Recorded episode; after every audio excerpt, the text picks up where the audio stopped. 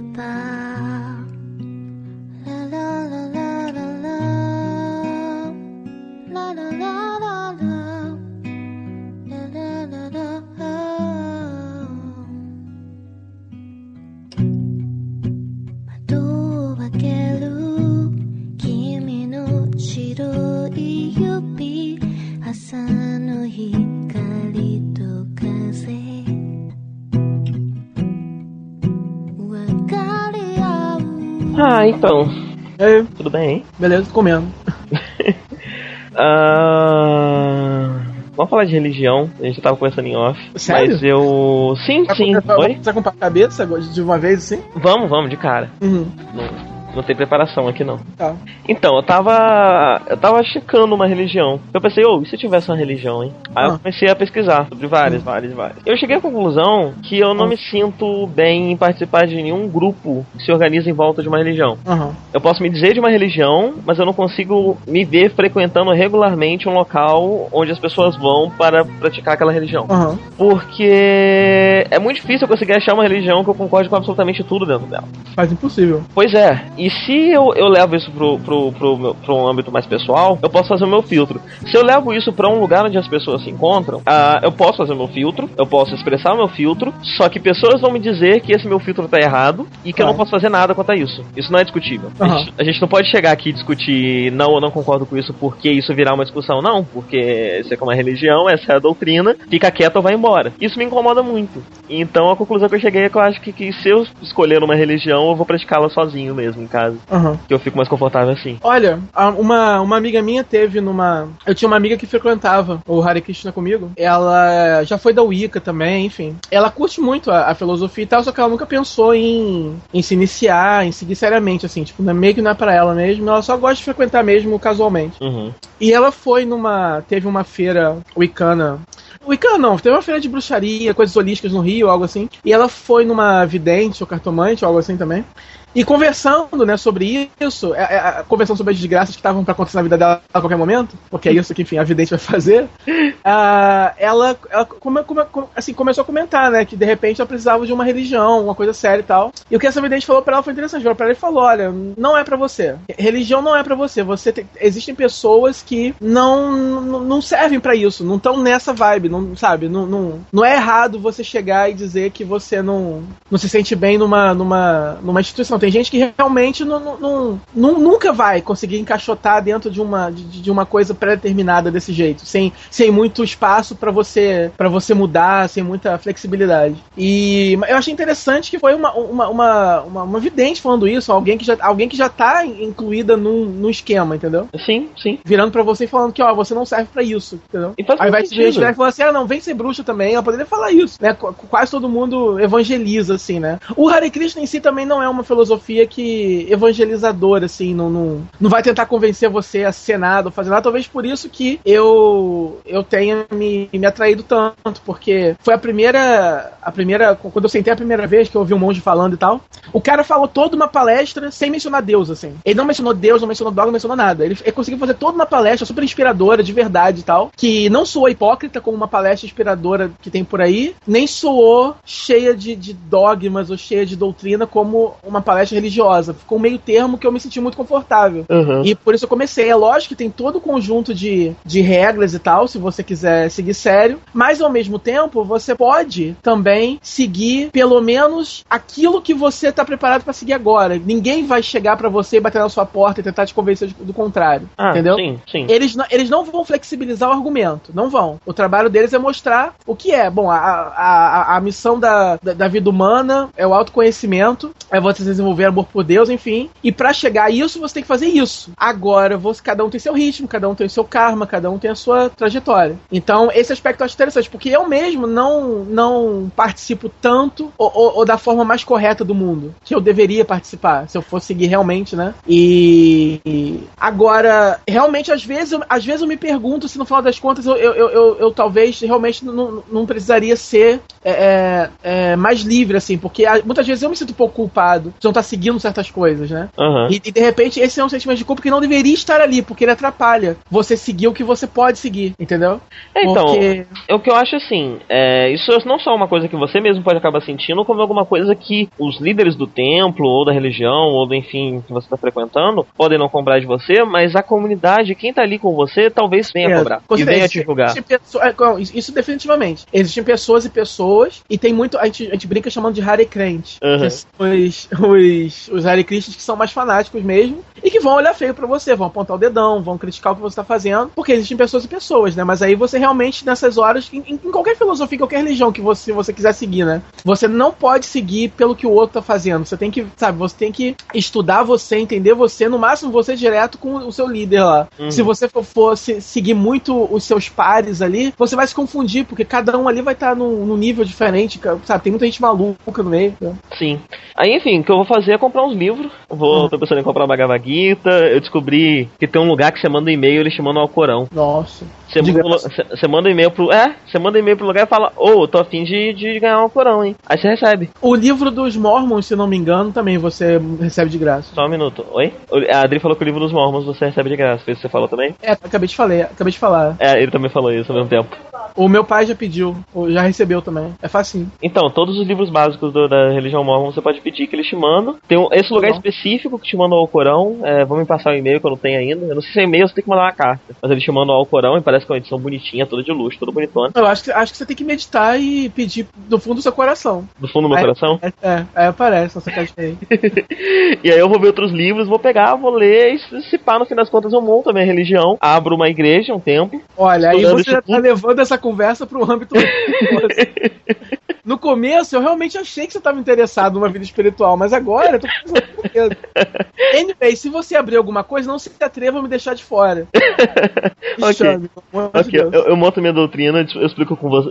A gente dá uma. Você faz dar uma revisada e a gente monta a discussão. Demorou. E, e é isso. Eu, eu até mandei um e-mail pra um, pra um budismo aí, um tipo específico de budismo, que eu não que eu esqueci o nome agora, Aham. que eu que eu descobri aí, e que tem um aqui em São Paulo, a puta que pariu. Aí eu mandei e-mail pra lá pra saber se tem tipo uma reunião que eu possa participar, porque pelo que eu vi no site tem várias reuniões pagas, vários cursos e workshops que você tem que pagar pra participar. Aham. E eu quero saber se alguma coisa de graça pra poder conhecer, né? Parada, eu não vou sair pagando um troço que eu nem sei se eu vou ficar. É. Só que não me responderam até hoje. É, eu te aconselho assim: não vai pra Igreja Universal, Ok, não entra na Gnose, certo, também não. porque eles são completamente mal. Será Falo que aqui mesmo. também, cara? Gnose Falo mesmo. Assustar. Nenhuma, Será que a gnose daqui não é nenhuma religião. O quê? Será que a gnose daqui não é mais de boa? Porque campus é meio que lugar de gente doida também, né? Então você pega o lugar de gente Não, com- depende. Com, algo que dá, dá abertura pra eles serem mais doidos ainda, o troço suspira, né? Mas, cara, os, os missionários que tinham vindo aqui pra cidade montar isso vieram lá do sul. Ah, Eles não são daqui. A, a galera, a galera trouxe de fora a doutrina, mas, mas eu, eu tenho pra mim que deve existir subdivisões dentro da gnose, que quando eles vieram aqui eu fui,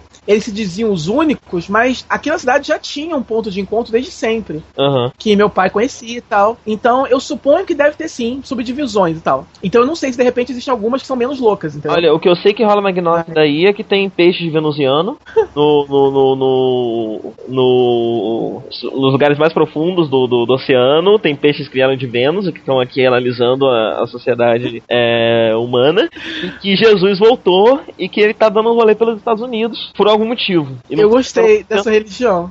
a dos peixes ou Jesus? Ah, não é a mesma? É a mesma, é a mesma. Ah, então, eu gostei disso tudo. Mas você gostou de tudo, é isso que eu perguntei. Você gostou de uma coisa Eu, eu- eu- eu acabei de imaginar é, um Jesus Cristo moderno, tipo num road movie, assim, num carro, dando um rolê, tudo super riponga, derrotando peixes venusianos pelo caminho. Eu imaginei exatamente a mesma coisa sem os peixes. Ele num carro andando, sei lá, pelo, pelo, por um deserto, pela. Não tem um peixe venusiano na- na- no primeiro episódio da segunda temporada de Torchwood. Tem um peixe venusiano? Tem um peixe. ah, é- é- Começa o episódio eles derrotando um ET e você tem um peixe. É um cara com uma cara de peixe. Se, se bobear, é um peixe venusiano. Olha só, verdade. Se pá, são eles. É. E isso foi o pouco que eu soube sobre a gnose campista. Eu não sei se isso é de todos os gnósticos. Não, Se algum gnóstico ouvindo, por favor, se acredita em peixes venusianos, avisa. Que Olha, eu não, eu não, TP. eu não tenho preocupação nenhuma de, de ofender um gnóstico, pelo menos essa subdivisão que eu fui. Então, se você é de outra subdivisão, me desculpa, entendeu? Mas se você é de essa, você merece ser Peraí, ofendido. Sai disso, vai pra outro lugar. Porque eles são. Se você é dessa subdivisão que eu tô falando, é, sai dessa, vai pra outro lugar, entendeu? Não, não, não tenho medo nenhum de ofender você. Aham. Porque você. Porque é uma filosofia completamente homofóbica. É quando você vai avançar pra segunda câmara, que eles chamam, quando você vai dar um level up lá dentro. Eles avisam pra você que você não pode ser gay. É, Eles não gozam, o que pra mim é absurdo. É, realmente. Você tem que transar sem gozar. Você transa gritando uns mantras e antes de gozar tem que tirar fora e respirar fundo. Ok. Esses Mas caras. tem aquela, tem aquela técnica, né? Tem aquela, tem aquela técnica de você ter um orgasmo sem ejacular. Isso é possível. Pelo amor de não existe isso, pelo amor de Deus. Não, isso é possível. Só goza, pelo amor não. É possível, caralho. Como é que isso é possível? Mas é possível, cara. Isso não é possível. Isso- só você tem que. Claro, eu tenho 7 anos de idade, eu vou gozar sem, sem, sem gozar, porque eu não, Não, ter. cara, é possível, é verdade. É, Não, não é. Não é. Acredita em mim, cara, é possível. Não é! Se você acha que você passou por isso, você tá sonhando, você sonhou. Mas então.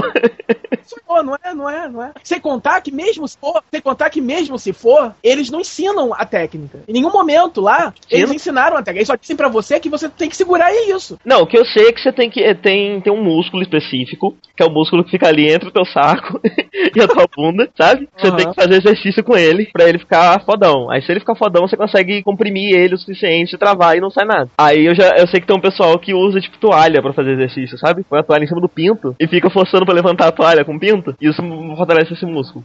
E enfim, é tudo que eu sei sobre o Sem comentários, cara. Velho, só goza, pelo amor de Deus. Só goza, sabe? É isso. Ó que simples, sabe? A natureza deu pra gente o negócio funcionando, não tenta mudar. Entendeu? Funciona de forma X, é isso, né? É a nossa estrutura, é a nossa engenharia. Eles dizem que não pode gozar pra você não desperdiçar energia sexual, né? É, eles trabalham com. Eles trabalham com. Eles acham que eles trabalham com Dalini Yoga. Aham. Só que eles acham, porque não é assim que funciona no nosso mundo atual, porque precisa entender o seguinte: existem várias formas de yoga diferentes. Os Vedas, assim, a filosofia indiana tem várias coisas, várias formas de meditação das mais malucas. Só que você tem que entender que algumas coisas são impossíveis de se fazer hoje em dia. Uma, uma coisa é fácil de você fazer quando você é um indiano morando lá no Himalaia sozinho, entendeu? Sem estímulo externo nenhum no século retrasado, beleza. Agora, hoje em dia, no Ocidente, no Brasil, numa, numa vida urbana, não dá pra você segurar certas coisas, porque você vai sofrer demais. E, esse você não precisa até sofrer pior pra tanto. tua evolução, né? É, então assim, não tem necessidade de você sofrer tanto, porque existem outros métodos mais adequados pra nossa vida, entendeu? Uhum. Então você fazer, você fazer é, alquimia sexual agora é bullshit, porque você não vai conseguir. O máximo que você vai conseguir é um monte de poluição noturna, porque o, o organismo vai ter que soltar aquilo em alguma, algum momento. Você não pode ficar gozando, você não pode ficar segurando sua goza na, na, na, na- na- portinha do gol ali pra sempre, entendeu? Uma hora seu corpo vai expelir anyway, então espere dentro da porra da sua mulher, caralho. entendeu? E é isso, seja feliz. Ai, ai. Então, além de, além de. Porque, Cara, pra você ter filho lá, pra você ter filho, você tem que rezar muito pra que, sem querer, um espermatozoide escape. Ah, é? Não pode, não pode nem quando você quer ter filho? Não, não, não, não, não, os tipos? não. Todos os filhos dos gnósticos são por acidente, Caramba. entendeu? são por acidente. Você tem que. Porque quando você segura, bem ou mal, sai alguma coisa ali, né? Sim, sim. E aí você não vai usar preservativo, obviamente. E aí, se por acaso você segurou um pouquinho tarde demais, enfim, Deus quis, você vai ter um filho, é isso. Ok. É, Eu- fico imaginando como que os gnósticos explicam isso pros seus filhos pré-adolescentes, imagino. entendeu? Imagino. Sabe. Bem, mas além de evangélico e, e gnóstico, você tem algum que você não recomenda também? Olha, não é evangélico, peraí. Ah. peraí. Para de comer, caralho. Você pode. Não, você pode ser. Eu falei, eu falei igreja universal. Aí Ah, eu- universal que não pode, tá bom. Eu tenho amigos evangélicos e tal. É lógico que você pode ser evangélico desde que você seja um evangélico bacana, tipo, tipo a Valéria e tal, entendeu? Aham, sim, sim. Mente aberta, que, que enfim, que, que- é um evangélico normal, que tá ali pela fé mesmo, mas que sabe que, enfim, sabe separar as coisas. É, igreja universal que eu acho imperdoável, porque quem é o otário que ainda entra nisso, entendeu? Aham.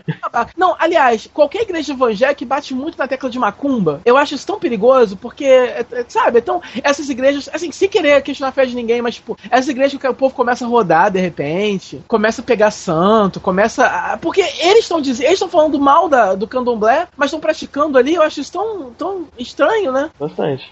Porque eles estão fazendo basicamente o que, o que enfim, eles estão ali pegando espírito, pegando santo, incorporando, "Hum, mas, mas não é, eles mudam o nome, é tudo semântica. Eles mudam o nome, então, sabe, é outra coisa? Não, isso aqui não é o espírito que eu tô pegando, é o Espírito Santo, entendeu? Aham. Sabe? É, é um terreiro disfarçado, entendeu? Então, assim, mas, sabe, enfim. Quer ser um terreiro, seja um terreiro, né? É, tipo, sabe? Enfim. Não é, a- a- assim, resumindo, pra você ser um bom ser humano, você não precisa de uma religião, correto? A- As boas características que você tem que ter enquanto ser humano, elas são, elas são, elas transcendem qualquer organização. pra você ser, pra você ser uma boa pessoa, pra você ser honesto, pra você ser útil, pra você não fazer mal a outras pessoas, pra você a- aceitar as diferenças, enfim, pra você ser isso, você, você não precisa de nada. Então, é, se, se você tiver alguma, alguma filosofia que, é, que, que, que vá de encontro muito forte a algum tipo de, de convicção que você tenha, você sai dela, Sim, obviamente. sim. Entendeu? Sim. Isso é óbvio. Bem, Vamos falar de uma coisa mais leve, vamos falar de Power Rangers. Tá vendo? Você tá vendo Mega Force? Por que você botou Não. Mega Force na lista? tem a forçar. Eu, eu botei, né? Eu, eu comecei a ver Megaforce. Eu, eu, eu tinha começado a ver é, Ghostager já Aham. há um tempo. Tô, tô no comecinho ainda, enfim. Aí resolvi ver Megaforce de curiosidade, porque eu queria. Eu tô curiosíssimo pra ver como é que eles vão lidar com a, com a guerra do, dos Sentais, como é que eles vão lidar com isso tudo, como é que eles vão incorporar Uhum. e como que eles vão lidar com essa homenagem aos 20 anos de Power Rangers. É óbvio que eu não me importo tanto com isso como algumas pessoas da internet parecem se importar, porque eu definitivamente não sou mais o público de, de Power Rangers, não- enfim. E aí e- e é engraçado que você vê muito fã reclamando que a Saban devia ter feito isso, ou ter feito aquilo, foi burrice fazer isso, fazer aquilo, como se eles realmente estivessem preocupados com meia dúzia de, de, de 20 e poucos, 30 anos que, que, que cresceram e ainda gostam de assistir, entendeu? E não com as crianças, né? É, então, a pessoa precisa entender que se no Japão o fã velho de Tokusatsu já não é muito relevante, no ocidente é menos ainda. Uhum. Então, Power Rangers está no ar na Nickelodeon para as crianças de agora, né? As crianças de agora não lembram quem é Kimberly, Tommy, Zordon, não lembram. Então, obviamente, você pode ter uma homenagem, mas vai ser tudo muito sutil, vão ser referências rápidas e tal. E provavelmente vão focar mais nas séries dos últimos anos do que nessas mais antigas. Uhum. E acabou que a homenagem deles foi mais estrutural do que propriamente referências, porque o pelo fato de se passar de novo numa, numa high school, na verdade eles estão basicamente tentando, mais do que uma homenagem, eles estão tentando repetir a fórmula para ver se tem um- mais ou menos o mesmo sucesso de antes. Uhum. Então é de novo numa high school, e tem de novo o Azul, que é um nerd, e, e tem o Ser lá, que é o que eles chamam de Gosei, que, que é o Zordon deles, é de novo uma cara na parede, né? É, é, é uma cara do- com o mesmo design daquele, da- daquele morfador do, do Ten Soldier, do, dos Gosseidians. Sei, sei. Que é aquela cara grande na parede, e ele, no primeiro episódio, ele se diz discípulo de Zordon, Hum, certo. põe ele na parede pra poder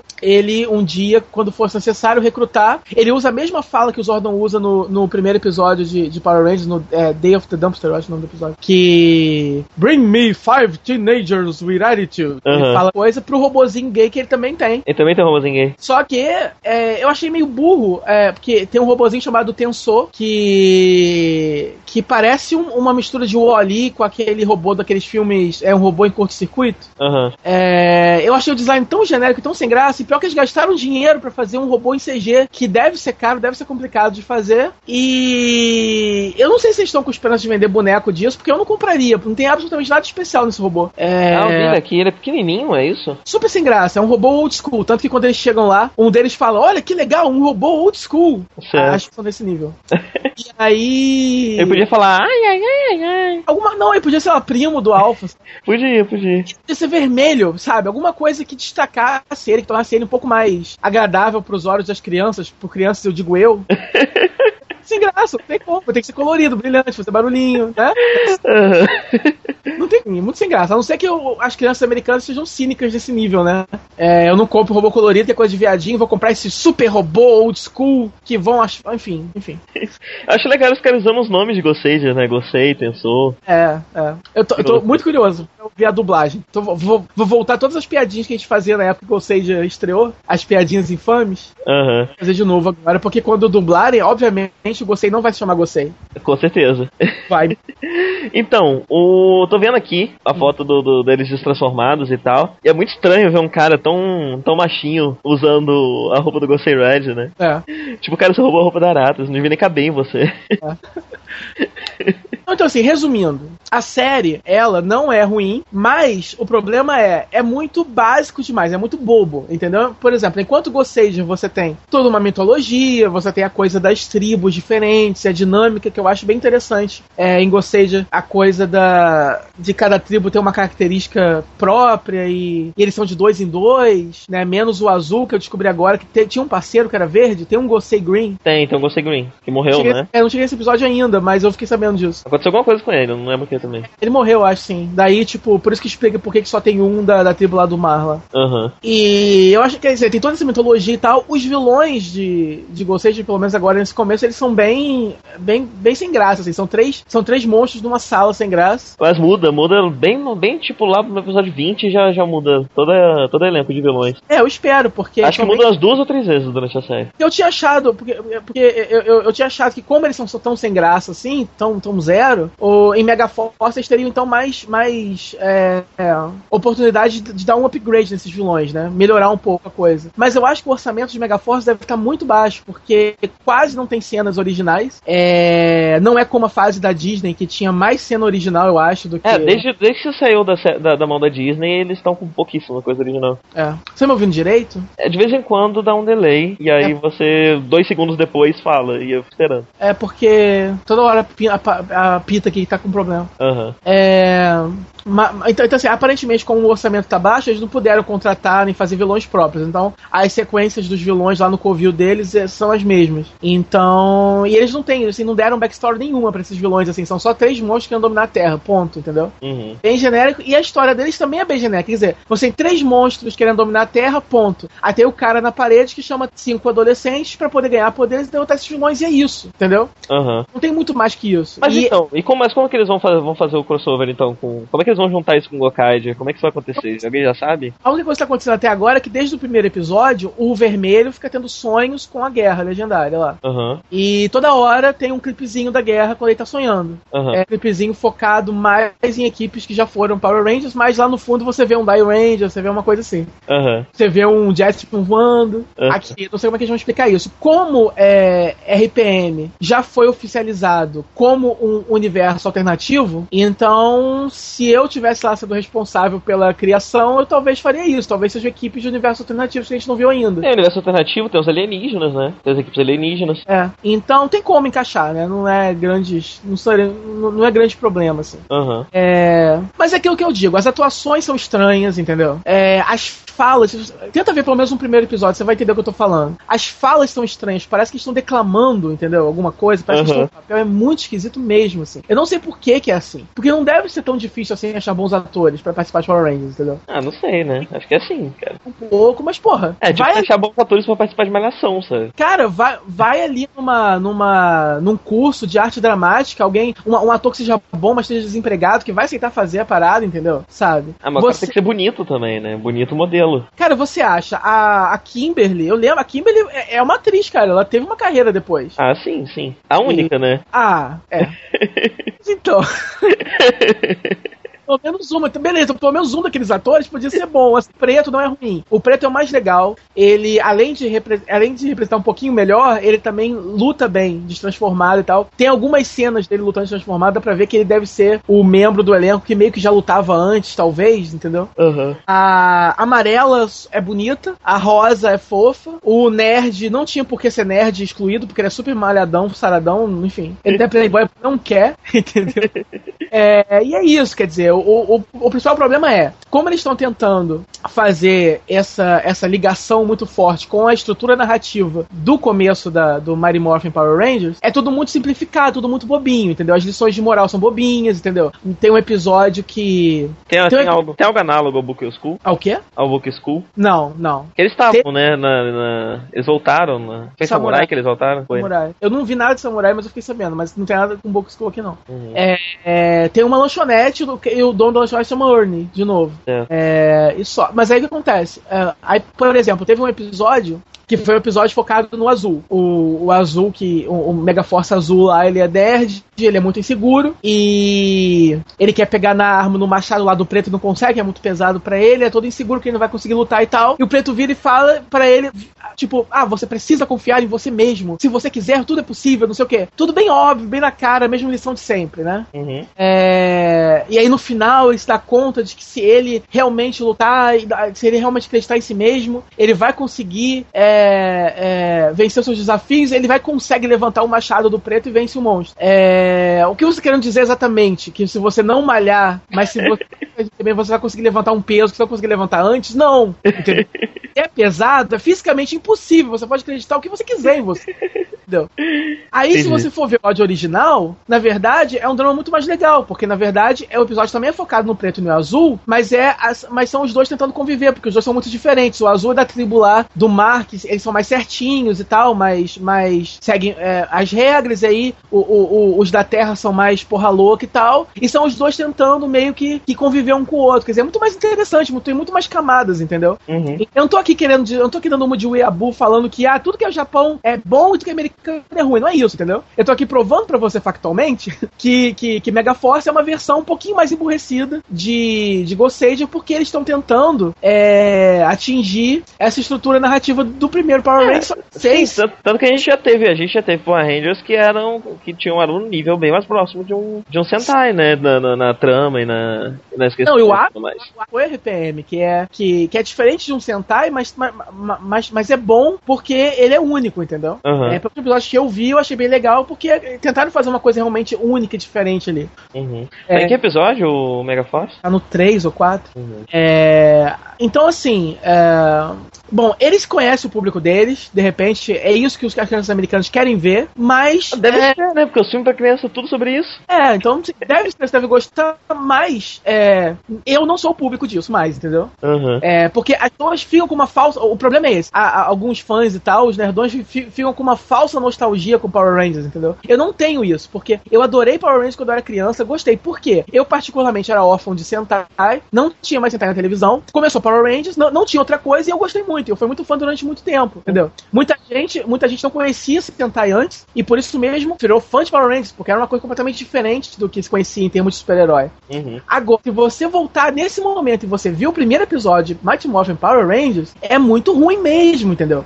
Não é bom, não é bom em nenhum sentido da palavra. A- a- sabe, as falas são bobas, as atuações são ruins, a história é genérica e idiota demais, entendeu? Uhum. Não é mesmo, acredita em mim, galera. Não precisa, não precisa ficar com medo de, de, de, de assumir isso pra você mesmo, entendeu? Vamos fazer um detox de Power Rangers de uma vez por todas, entendeu? Mighty Morphin é ruim. Pelo menos uma coisa melhorou muito com o passar dos anos, que, que são a- o nível de diferença entre as sequências é, transformadas americanas e as originais. É, na época, é a, a textura da roupa muda completamente, a fotografia muda completamente, os atores dentro das roupas são muito mais musculosos, muda completamente também. Uhum. As cenas de luta americanas eram muito, muito ruins, né? E isso hoje em dia, a, a mudança de cenas às vezes é quase que imperceptível. É, muda um pouquinho ainda a textura da roupa e tal, mas assim, pelo menos esse aspecto da produção tá legal. É, enfim, mas aquele negócio, eu ainda devo continuar assistindo um pouco, porque só porque eu tô muito curioso pra saber como que eles vão lidar com esses elementos Gokaido, entendeu? Assim, Então, eu, eu prefiro esperar alguém ver e me contar. Eu não, eu não acho que eu quero assistir, não, mas tá, como é um tô episódiozinho assim, curioso também. eu não maratona, assim, eu, eu não, eu não faria maratona de, de, de Mega Force. Aham, Como é um episódiozinho de 20 minutos por semana, não custa nada eu parar e ver, entendeu? aham. Então, e, e, e- e pelo que eu falei, assim, não é tão ruim assim, sabe? É, enfim, a- o tema, a- a- o tema é muito bom. Uhum. A abertura, o, te- o tema musical, porque eles pegaram o tema original, obviamente, e tem uma partezinha que eles falam Power Rangers, Mega Force. Acho isso super legal. Eles têm alguma relação com anjos no Megaforce ou não? Nada a ver. Nada, não. Não. Nada, nada. Bem, e aí o que. Fala, desculpa. Fala, fala você pra falar. Não só isso, que, que não tem tema, e, ma- mas assim, a, a, parte, a parte da transformação deles e do roll call e tal é bem legal. Uhum. Dá uma arrepiada, assim. Tipo. Bem, enquanto, enquanto nos Estados Unidos estreia o Megaforce, no Japão estreou o Kyoryuga, que finalmente a TV Nihon lançou o primeiro episódio, vi hoje. É. E é muito frenético, cara. Eu, eu nunca vi um Sentai que você, você, não, você não para pra respirar. Acontece um monte de coisa, uma atrás da outra. Não, literalmente- Mas, Pelo menos esse primeiro episódio, sabe? Eu tenho a impressão que vai continuar assim. O segundo é meio assim também. É, é muito frenético. O, o segundo gasta um pouco mais de tempo elaborando um pouco a backstory do Azul e da Rosa. Aham. Mas então ele, ele tem, ele tem momentos de mais calmaria, mas ele, quando, quando é pra ser frenético, ele é frenético também. Mesmo porque é, uma, é um festival de barulhinhos, né? Tem Ah, muito sim. barulhinho e são muito barulhinhos longos e elaborados pra muitas coisas. Então você tem, você tem um apito do samba, de repente você tem, sei lá, outra coisa e outro barulho, e aquele locutor não para de gritar Gabutira! Cara, cala a boca! Eu gosto muito dele, cara. Às, às- às vezes eu tenho a impressão que eu tô assistindo, sei lá, um vídeo do, do mundo canibal. Com aquele cara gritando. Odinho, podia chamar ele, se, se rolasse versão em português de Kyoryuja, podia chamar o cara pra dublar. Ai, ai, eu morro de- eu, tenho, eu preciso achar isso pra ser, pra, pra ser pelo menos assim, é, é- é alerta de mensagem no meu celular. Gabutira!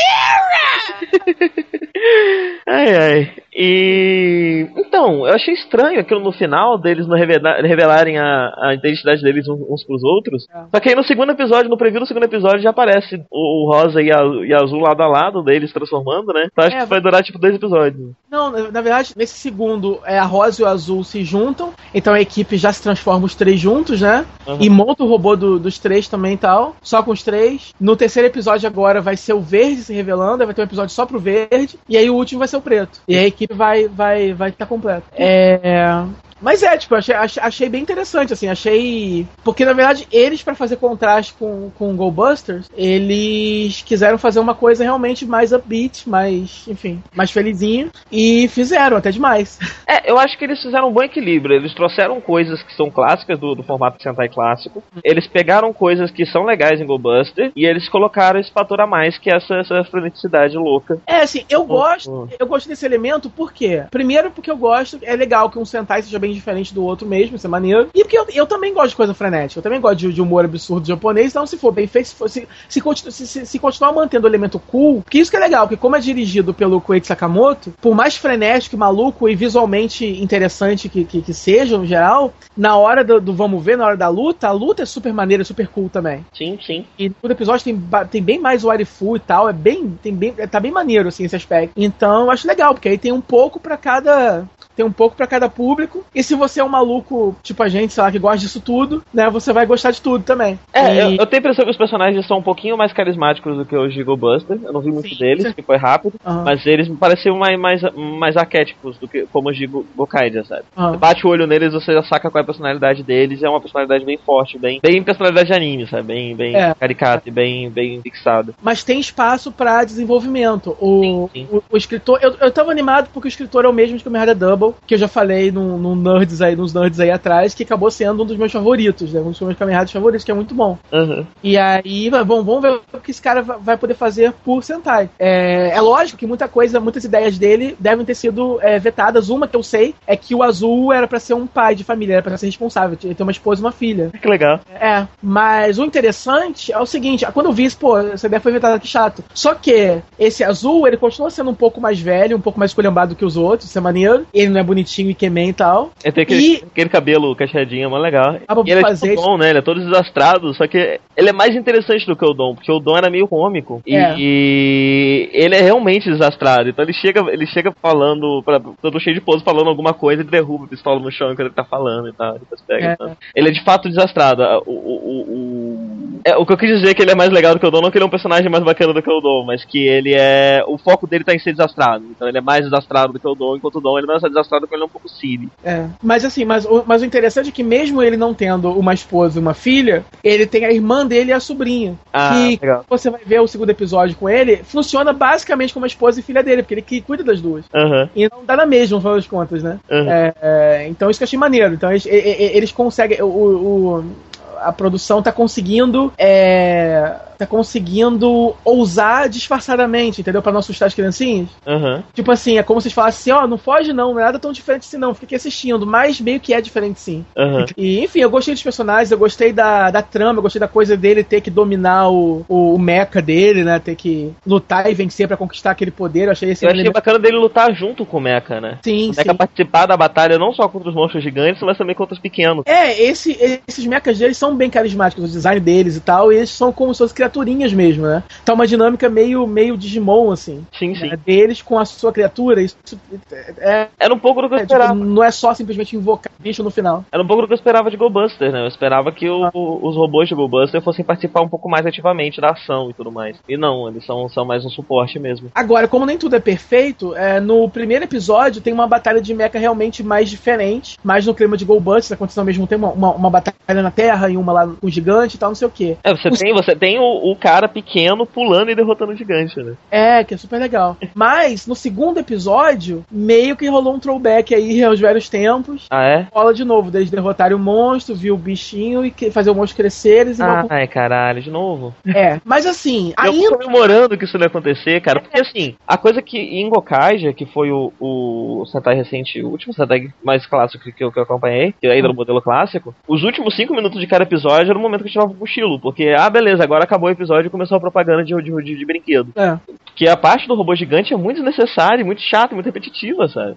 Basicamente na hora que. Basicamente na hora que a trama já acabou, os dramas foram resolvidos, as conclusões foram tiradas e o monstro foi derrotado. Pera aí, rapidinho, tem a batalha de robô agora. É, E Goldbusters, a a principal contribuição de Goldbusters foi justamente isso, tornar, que a gente já falou isso várias vezes, né? Tornar a, ba- a batalha de mecha orgânica ao episódio. Ela é diferente, ela é. Ela faz parte da história, cada dia, cada episódio vai acontecer de uma forma diferente, o monstro vai, vai ser derrotado de uma forma diferente. A forma como a batalha é filmada era mais diferente, mais emocionante, né? Mais grandiosa. E isso se manteve. Na verdade, a, a dinâmica do robô gigante nesse segundo episódio é, aconteceu de forma mais tradicional, mas pelo menos o decorrer, a batalha foi, foi, foi, foi capturada de forma é, é, mais legal que o normal. Pelas ah, legal, legal. Pelo menos isso. E eu não sei ainda se vai ser assim todo episódio mesmo, porque na verdade eles estão focando muito sim em vender esses bonecos. Você vê que eles são bem. é, é, o design deles é bem cartunesco, bem exagerado. Uhum. Então eles querem sim muito vender esses robôs.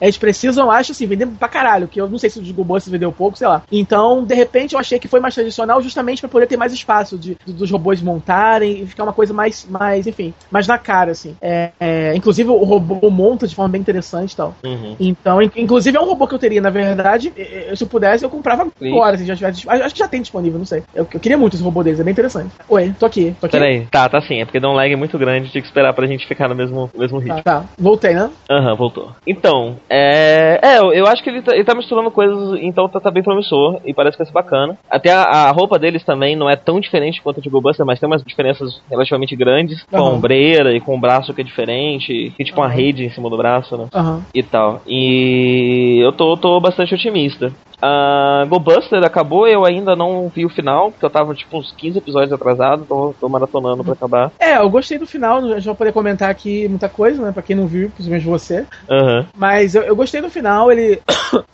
Na verdade, o que eles fizeram com o personagem do, do Enter foi muito interessante. É. Porque quando rola aquela virada na metade, que eles derrotam o Messiah e acaba com tudo. Ele vira um vilão muito bom, né? Eu gosto, gosto muito dele É. toda virada. Quando isso aconteceu, eu achei que isso fosse o seguinte: a série não tava dando muito certo, eles iam acabar com esses vilões pra introduzir vilões novos Uhum. e mudar o rumo da série. Só que isso não aconteceu. O que me levou a crer que, na verdade, isso meio que já estava fazendo parte do plano deles desde o começo. Não foi uma forma de salvar, porque se eles quisessem salvar, eles teriam mudado tudo. Mas a série, a série ficou, é, a série aprofundou mais ainda nas características que eles deveriam estar fugindo, entendeu? Uhum, sim. Então eu imagino que eles devem ter ido até o fim com o plano que eles já tinham desde o começo. Não, Goldbuster atualmente, eu tô tipo no episódio 40, eu acho.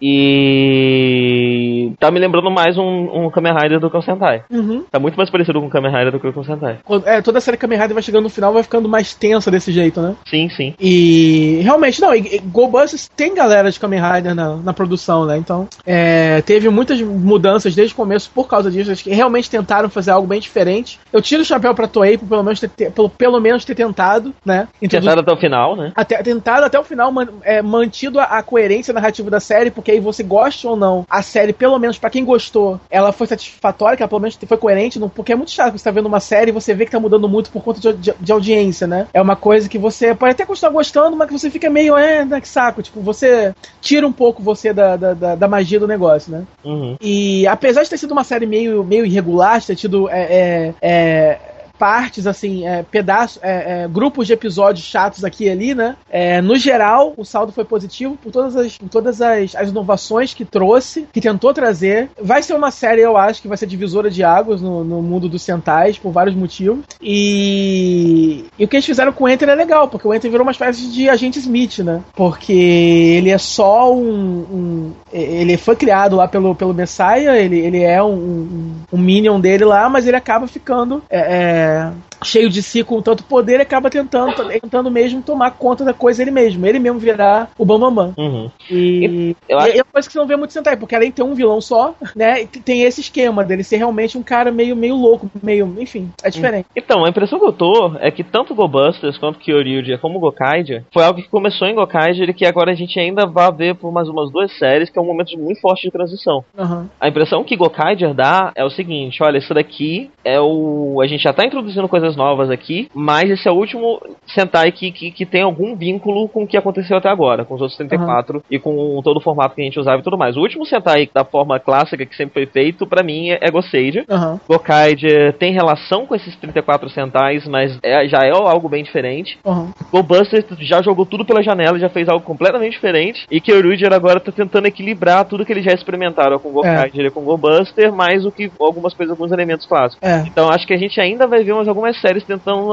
ajustar qual é o clima agora, sabe? Como É, os Super Sentais vão ser a partir de agora. É, com certeza, já- já, já, aconteceram essas mudanças em outras épocas, né? Então agora tá de novo nessa fase de que o que que precisa ser feito em Sentai pra voltar a ser completamente relevante, né, para as crianças japonesas. Sim, sim. Eu, eu tô. Uma das coisas que mais tá me animando em Goryuger é que eu tava com saudade dos personagens de Gokaiger. Aham. Eu tô assistindo agora o 199 Bera, que eu não tinha visto ainda. E eu tava, eu tava com saudade de personagens carismáticos daquele jeito. Aham. Porque os personagens de GoBusters são interessantes, eu gosto deles. Mas eles não são assim tão tão. Eu não sei explicar muito bem, mas eles não despertam uma simpatia muito grande, sabe? É, eles são personagens é, é, densos demais. Não é, não é denso demais. Eles não são. Eles não são tão caricatos assim, tão exagerados. Eles não têm características pessoais tão fortes assim. Uhum. É, eles não têm muito carisma, seria o termo. Eles não têm muito Sim. carisma. Eles são personagens interessantes, a história deles é interessante, mas eles não têm tanto carisma assim, infelizmente. Era pra ter, e não tem. E é engraçado você dizer que Goldbusters é uma série que foi considerada é, densa e séria, sendo que tem tantos elementos tão cartunescos, né? Sim. É, você tem os robozinhos atrapalhadinhos, você tem o protagonista que paralisa quando vê a galinha, Aham.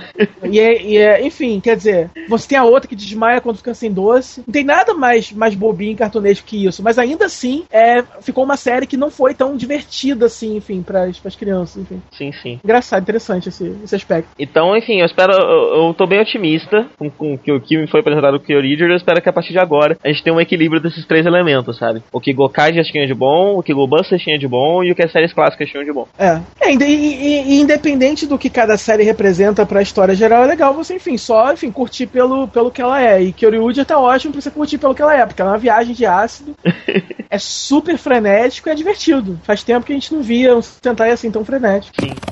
Bem, E é, enfim, é divertido. além de, de GoBuster que eu tô botando em dia, eu também tô, outra, outra coisa que eu tô assistindo no ônibus frequentemente e, pô- É. pondo em dia é My Little Pony. My little pony, my little pony. Que a gente, a gente viu a primeira temporada, né? E gravou aquele, aquele J-Cast. Só que eu, eu pelo menos, não, não tinha visto nada ainda, nem da segunda nem da terceira. Aham. E aí agora eu vi um spoiler do, do, do final da terceira que me animou muito. E eu falei, caramba, tem que assistir, tem que botar, o catch- dar o catch-up disso aí. E aí eu vou começar a assistir a segunda agora. E continuou muito bom. Ah, a segunda temporada, a partir da segunda temporada, eles têm uma consciência maior do do fandom que eles criaram, né? Então, Aham. Ele- eles têm uma preocupação maior com a mitologia daquele mundo ainda maior. Eles, eles fazem fanservice, tem episódios que você vê um fanservicezinho aqui ou ali, algo que não, não é relevante pro episódio, mas que tá ali pra construir melhor aquele cenário, sabe? Pra Aham. construir melhor o cenário, o mundo de Equestria.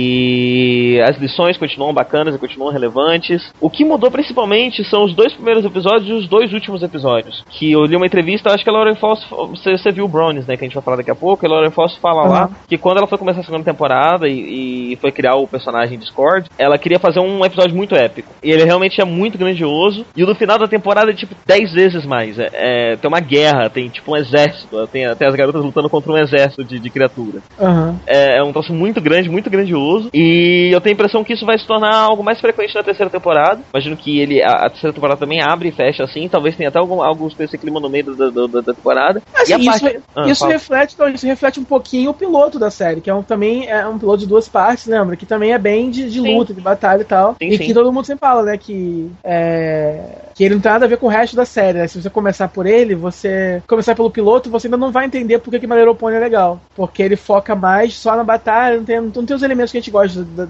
tanto assim das lições e tal. Mas eu imagino que esse da segunda temporada, apesar de ser épico, também ele é épico, mas ao mesmo tempo ele é Little Pony como a gente conhece e gosta. Ou não? É, é bem isso, é bem isso. Aham. E no meio da temporada tem um ou dois episódios que não é tão grandioso quanto os, abert- os primeiros e os últimos, mas que também tem bastante desses elementos e tal. Enfim, é... o spoiler que eu peguei do final da terceira temporada me leva a crer que a quarta temporada vai ter ainda mais disso. É? E sim, a, a terceira temporada tem só três episódios. É, a terceira temporada, vale lembrar que é a primeira que não tem nenhum tipo de envolvimento da Lauren Falls, Sim, sim. que é a criadora. Então, ela, ela já ela já ela já deu uns passinhos pra trás durante a segunda temporada, ela tava só como, me parece que ela ficou só como consulting producer e, Sim, e sim. só elaborando histórias mesmo e supervisionando de longe. E, e a terceira não tem input nenhum dela. Então, enfim, é, é realmente eu quero realmente que você comece a ver logo, que ainda vou demorar um pouquinho pra chegar lá e me diga como é que tá. E rola aquele medinho, né? E agora, a mulher saiu, você quer continuar? É, eu, eu tô baixando, eu devo começar a ver já, amanhã e eu te Aham. conto e conto pro pessoal no próximo Nerd. Por favor, me diz que continua bom. eu não quero outra série que vai pro ralo porque o criador saiu. Mas enfim, é, eu não vou dar o spoiler do final da terceira temporada, apesar de que a própria produção não se deu ao trabalho de esconder, porque eu fiquei sabendo do spoiler por eles. Eu, é, eu sigo a página deles no Facebook, né? Aham. E aí eles postaram um boneco novo que eles vão lançar e esse boneco é, é esse spoiler. Ah, sei. E aí eu, ah, beleza, nem eles estão tentando esconder, né? Então tudo bem, eu não vou ficar Uhum. bravo. Mas é bacana, ele fala bastante da mitologia da série, bastante da série, e sabe por que, que a Celestia escolheu a Twilight, por que, que elas estão passando por todo esse, esse processo de aprendizado e Ok. pra onde elas vão, sabe? O que que fala? O, o, o- episódio? Como você não viu o que eu Entendi. falei? Mais ou menos. Ele, é, você É que entende, você entende por que, que a série acontece, você entende por que, que a Celestia deu essa missão pra essas garotas, Mas aonde você entende isso? com esse spoiler, com essa coisa que acontece. Ah, sim, aham. É o objetivo, era o objetivo da Celestia, pelo que eu sei. Eu ainda não assisti pra ter certeza disso. Mas a impressão que dá é que toda a série era um grande, uma grande preparação, era a Celestia preparando as personagens pra que isso acontecesse. Aham. É, e- então sempre, sempre foi o, o- o planejado. E enfim, é, é isso. Tá, tá, tá bem legal. É, ele tem mais fans- por ele ter mais fanservice, ele acaba ele acaba tendo um efeito maior de coisas que você vê em- em- em obras mais voltadas pro fandom. Então, Uhum. por exemplo, eu tenho casais agora. Eu tenho casais favoritos em My Little Pony. Ok. Inclusive um deles é a Harriet e o Spike. Ok. ok. Eu tô chipando pessoas em My Little Pony. Aham. Porque tem mais material pra isso, sabe? Ele tá se aprofundando mais nos personagens, na relação dos personagens, então você tem chips ali, aqui ou ali. Eu ainda não tenho ninguém pra Floreshai. Eu preciso arrumar alguém pra Floreshai, porque eu chipo Ela a é, ela, ela fica com os bichinhos dela, deixa a menina em paz. Agora, a Rainbow Dash continua uma pessoa insuportável. Insuportável eu não diria, né, cara? Ela só. Ela é muito escrota, cara. Ela é muito escrota. Ela foi a primeira pônei que teve a coragem de mandar uma carta pra Princesa Celestia falando: Dear Princess Celestia, hoje eu não aprendi nada. Sério? Sim! Eu não aprendi nada porque eu tava certo o tempo todo. Nossa, adorei. Essa é, minha, essa é a Rainbow Dash que eu conheço. Foda. Então ela continua uma pessoa muito escrota. Acho que eu não consigo fazer casal dela com ninguém, porque qualquer pessoa com ela ia sofrer muito. Eu, eu, eu quero ver cadê Doudin de. Doudin de Little Pony pra ela se assumir lésbica logo e acabar com isso. Pois é. Acabar com o suspense. E, enfim, o outro casal é, o- é o a. Não, a não, a, a Twilight Sparkle, o irmão dela e a esposa do irmão. O irmão do Twilight Sparkle? ela tem um irmão. Ah, tu irmão? Tem um irmão, tem um irmão. Ele só aparece na segunda, né? Ele só aparece na segunda, né? Ah, tá. Ele já aparece nos últimos episódios da segunda. Ah, tá. É, não lembrar. É, pois é, ele, ninguém nunca tinha tocado no assunto. Ah, ele é legal? Ele é, ele é um cara legal, ele tem. Ele é o chefe da guarda de Canterlot. Ah, tá. Então ele mora lá em Canterlot, ele não, não tá em Ponyville. Aham. Ah, legal. E enfim, é, tá, tá, tá tudo muito, muito bem construidinho e agora a IDW começou a lançar uns quadrinhos. Hum. Little Pony faz uns 4 ou 5 meses, tem tipo Ah, DW, DW é um máximo, né? três ou quatro volumes, eu baixei, mas não li ainda porque eles se passam, se eu não me engano, depois da terceira temporada, ou durante a terceira temporada. Aham. E aí não, não ia fazer muito sentido. Tem Eles personagem. mantêm o, o traço da, da, da série? Olha, é parecido, mas é meio diferente. Aham. É, elas têm olhos um pouquinho maiores. É, é, é um pouco- é, é estranho porque você tá acostumado com o traço da série, você olha e você estranha um pouquinho, sabe? Mas é legal. Eu vou, vou te mostrar. Por enquanto eu tô tendo mixed feeling, sabe? Não é algo que eu odeio, Uhum. mas eu ainda não tenho muita certeza se eu gosto. Porque ele não. Ele tem um traço. É como se ele tivesse traço da série, mas ele não tivesse as decisões é, de estilo. Então, por exemplo, os personagens têm linhas pretas em volta dela, sabe? Elas são contornadas com linhas pretas de verdade. Aham. E tal. Eu vou te mostrar aqui, peraí. Aí você me diz o que você acha. Ela. E DW é o máximo. O que, o que o fã, o que o nerd quer, a DW faz. Eu tô começando, eu tô pensando em começar a ler Transformers nele, É, Eles fizeram um reboot de Transformers em 2005. E aí você pode começar a ler daí em diante que não tem ligação nenhuma com tudo que foi publicado até agora. É, a série de Doctor Who deles é muito legal. Uhum. É, Não é? é. Tem o traço da série, mas não tem as decisões de, de estilo da série. Então não é bonito como é a série. Ah, ah, pelo menos essa capa tá com um climinha de ilustração de livro infantil. É, ela tem. A, a, a pintura, né, tá como se fosse pintado à mão. É, parece que foi pintado com, com, com lápis de cor. Lápis de cor, é. E por dentro eu não lembro se é assim, eu falei bem pouco. E aí. É, eu, tô- eu ainda, tô, eu ainda não sei se eu gosto. Eu ainda não sei se eu Uhum. talvez lendo muito de opinião. Mas eu ainda tô. É assim, a questão não é que é diferente, a questão é que não é tão bonito assim, entendeu? Ó, por dentro não tem essa coisa de, de lápis de cor, não, ó. Achei uma página aqui. Ele, ele tem cores mais digitais, mais parecidas com o do desenho. Só que com traço preto, né? Tem esses Uhum. da série. Ah, É, Deixa eu ver, deixa eu ver. Inclusive essa vilã que tem nessa página é a vilã da, da season finale do, da segunda temporada. Ela é uma changeling. Ele é o quê? Ela é uma changeling. Change? Ela, ela consegue se transformar em Ah, sim. outra pessoa e tal. Então, É, por ah, dentro, é, por dentro, essa, essa página aqui até que não tá muito incômoda, assim, não. É, tá mais simpático, tá mais simpático. Mas enfim, eu ainda não li, eu também comento no próximo Nudge, que eu já deve ter lido. E aí a gente viu o Bronies, né? Que Aham. é um documentário. Eu não sei nem o tempo que ele foi lançado, acho que não faz tanto tempo assim. Mas é um documentário que foi feito no Kickstarter pra falar sobre a BronyCon. E ele, enfim, conseguiu ser cumprido e saiu. E ele fala sobre o fandom. Uhum. Ele é todo sobre o fandom. Ele, ele saiu em novembro. Novembro do mês passado. Digitalmente ele saiu agora em janeiro. E ele acompanha alguns fãs específicos, né? De vários cantos do, do, do mundo. É, você tem o. Você tem um, um, um- cara de Israel que faz remix, você tem um casal da Alemanha super fofo Cê- cê- que, que fazem esculturas e tal, né? Faz, faz plush. Faz plush, faz vários, vários merchandising, porque eles falam que na, na Europa é meio difícil conseguir É. é, material de Little Pony, então eles produzem o próprio material e fazem tipo uma feirinha pra vender pro pessoal. Tem um, tem um menino lá, redneck, que sofre preconceito porque ele tá no, no sul dos Estados Unidos, né? Então. Não, ele sofre preconceito loucamente, quebraram o carro dele. É, de vir com um rifle, ameaçaram ele com um rifle pra ele parar de gostar de. Porra, a gente tá feliz aqui no Brasil, né? Não O, é? o que o que a gente consegue aqui é uma olhadinha de lado, tipo, ai, fala sério, só isso. né? Ninguém vai vir com rifle me ameaçar porque eu gosto de maneiro pônei. Sim. Tem o. Tem o, o, o- Um menino gordinho lá, um nerdzinho, que, que é fã, mas é, é, tava lutando, não queria contar pros pais, porque o pai dele é muito. É, é um machão conservador, que, enfim, é conserta pia e vê futebol. Sim. E, e, e aí é toda a trajetória dele, é, contou pros pais e agora vai. E, e- e todos esses tipos, tem o, tem o carinho de, que tem Asperger, né? Sim. que, que é interessante porque através do, do, do desenho ele acaba conseguindo interagir mais com as pessoas e tal. E, enfim, obviamente ele ficou obcecado pelo desenho e saiu da, e saiu da convenção dizendo que foi o melhor dia da vida dele, né? Tudo bem extremo. É, foi, foi a primeira vez que ele teve vontade de sair de casa e encontrar pessoas, É. né? É, ele teve que pedir informação, vai na rua, pra chegar lá. É, é.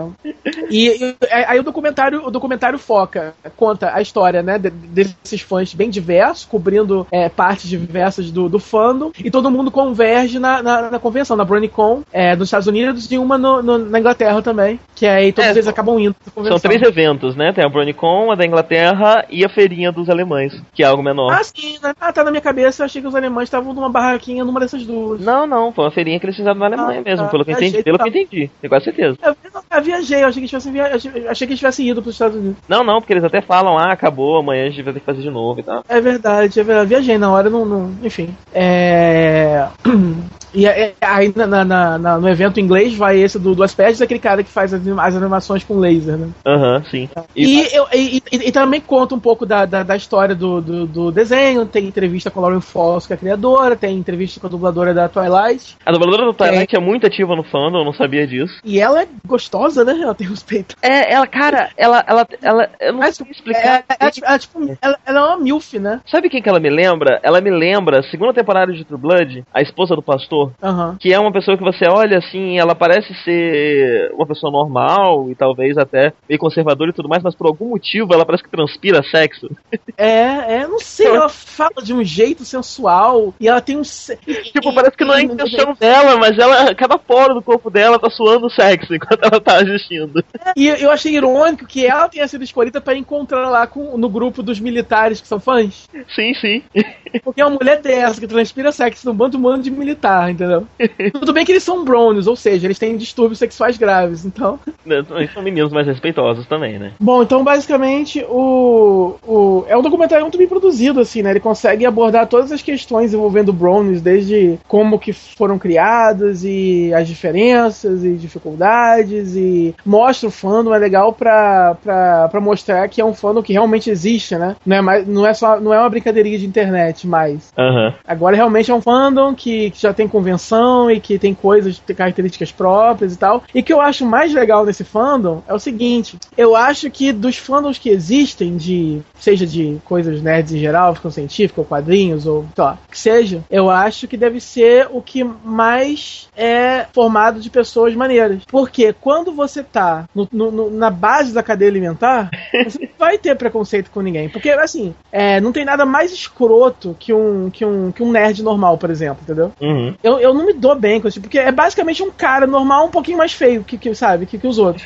Sim. Mas é, que, mas- sei lá, gosta de Star Wars. é, mas é a mesma merda, é escroto igual, tem, tem, tem visão é, limitada das coisas, e é preconceituoso, então é tudo igualzinho, entendeu? E eu não me dou bem assim, com esse tipo de gente. Da- da- Daí quando você vai descer, quando você vai especificando cada vez mais, né? Aí você já vai encontrar um Ruvian que já vai ser um cara mais legal, entendeu? Aí você vai encontrar um fã de anime, que de repente é um, é um pouquinho. Enfim. Aí quando você chega num Brownie, entendeu? Esse cara não vai ter preconceito com nada, você pode ser qualquer coisa, entendeu? Eu vou te falar que tem alguém ainda abaixo, hein? Que Quem? deve ser louco. Os furries. Ah, claro, isso, ah, isso aí já, já é mais obscuro, né? Eu tava pensando muito sobre o assunto, cara. Uhum. Eu acho que não existe uma comunidade que abrace, te abrace mais sem preconceitos do que os furries. É verdade. Eu acho que se você é um furry, você vai se encontrar com outros furries, você pode ser absolutamente qualquer coisa. É, porque a partir do momento que você é um furry, né?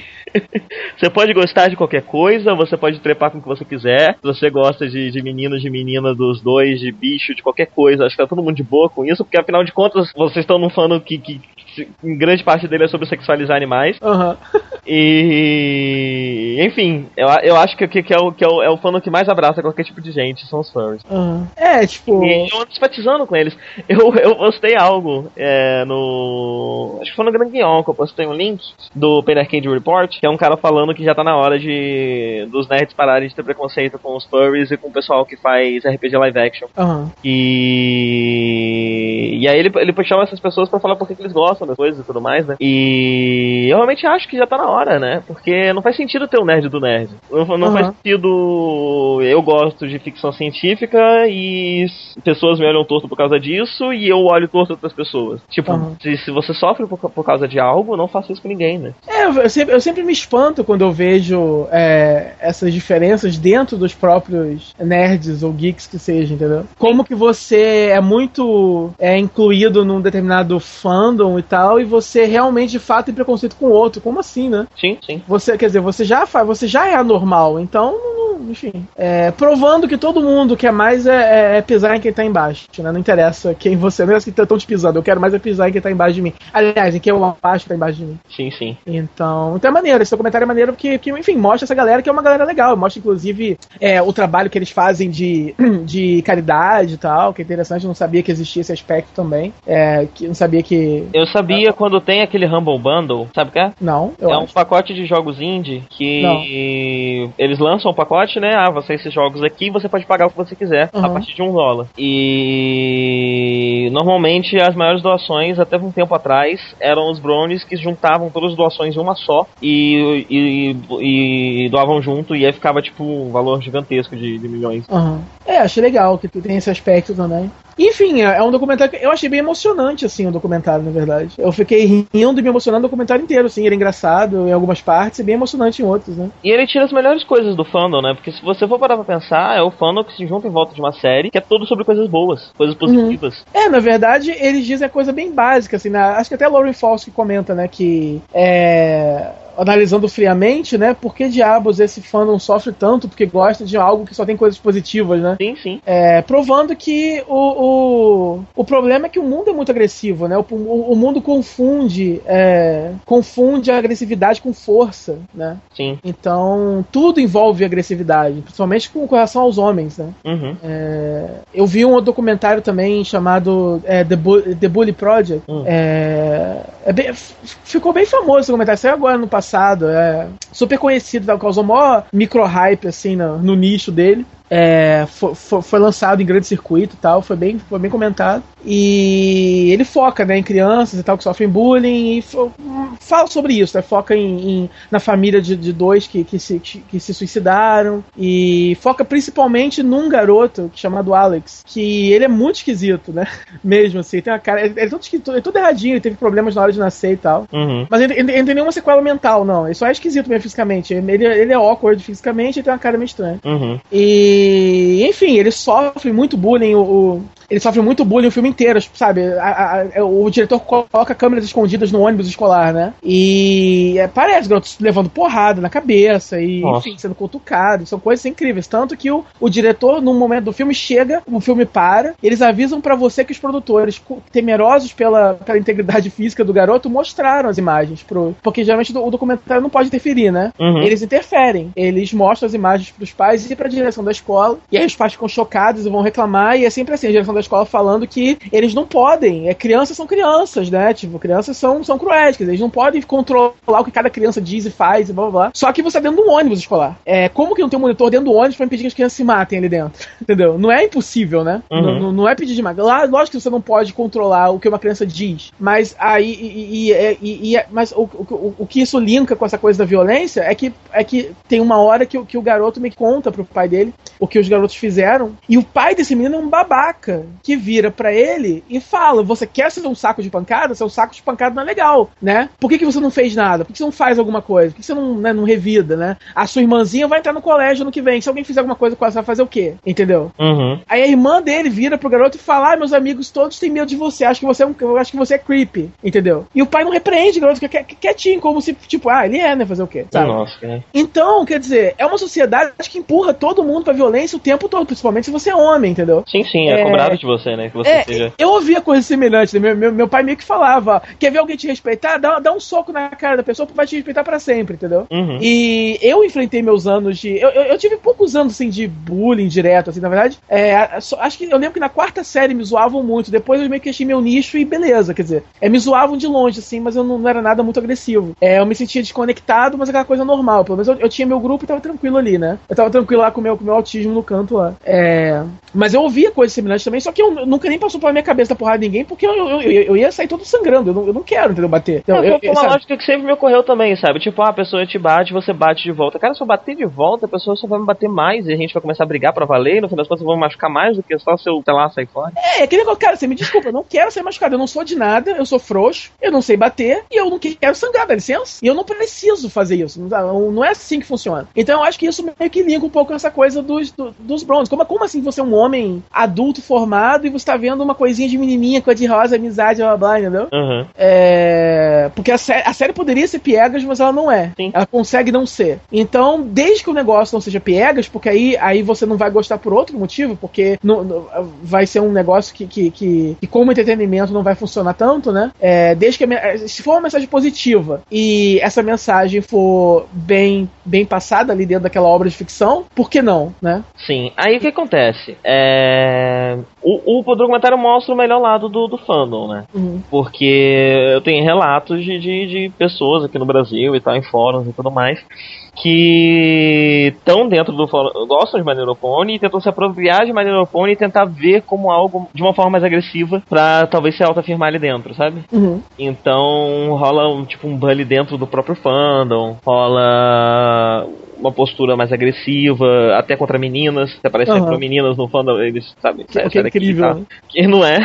Não faz o menor sentido. Você chega aqui, você toma conta do negócio que Que primeiramente já feito não é pra ela, seu. É, você ainda quer expulsar elas daqui. é. E Porque então tem umas existe... animações no meio do documentário, né? Contando essa parte técnica do- da coisa. Aham. Essas animações com, com- com- seguindo o estilo mais ou menos do, do desenho. São muito boas que- também, né? É, é, e que eles O roteiro falam, né? Que bom. tem o, tem o Brownie hipster, o Brownie o moderado, tem o. Eles explicam, né? Aham. E as meninas, que também tem as hipsters, as moderadas e não sei o quê.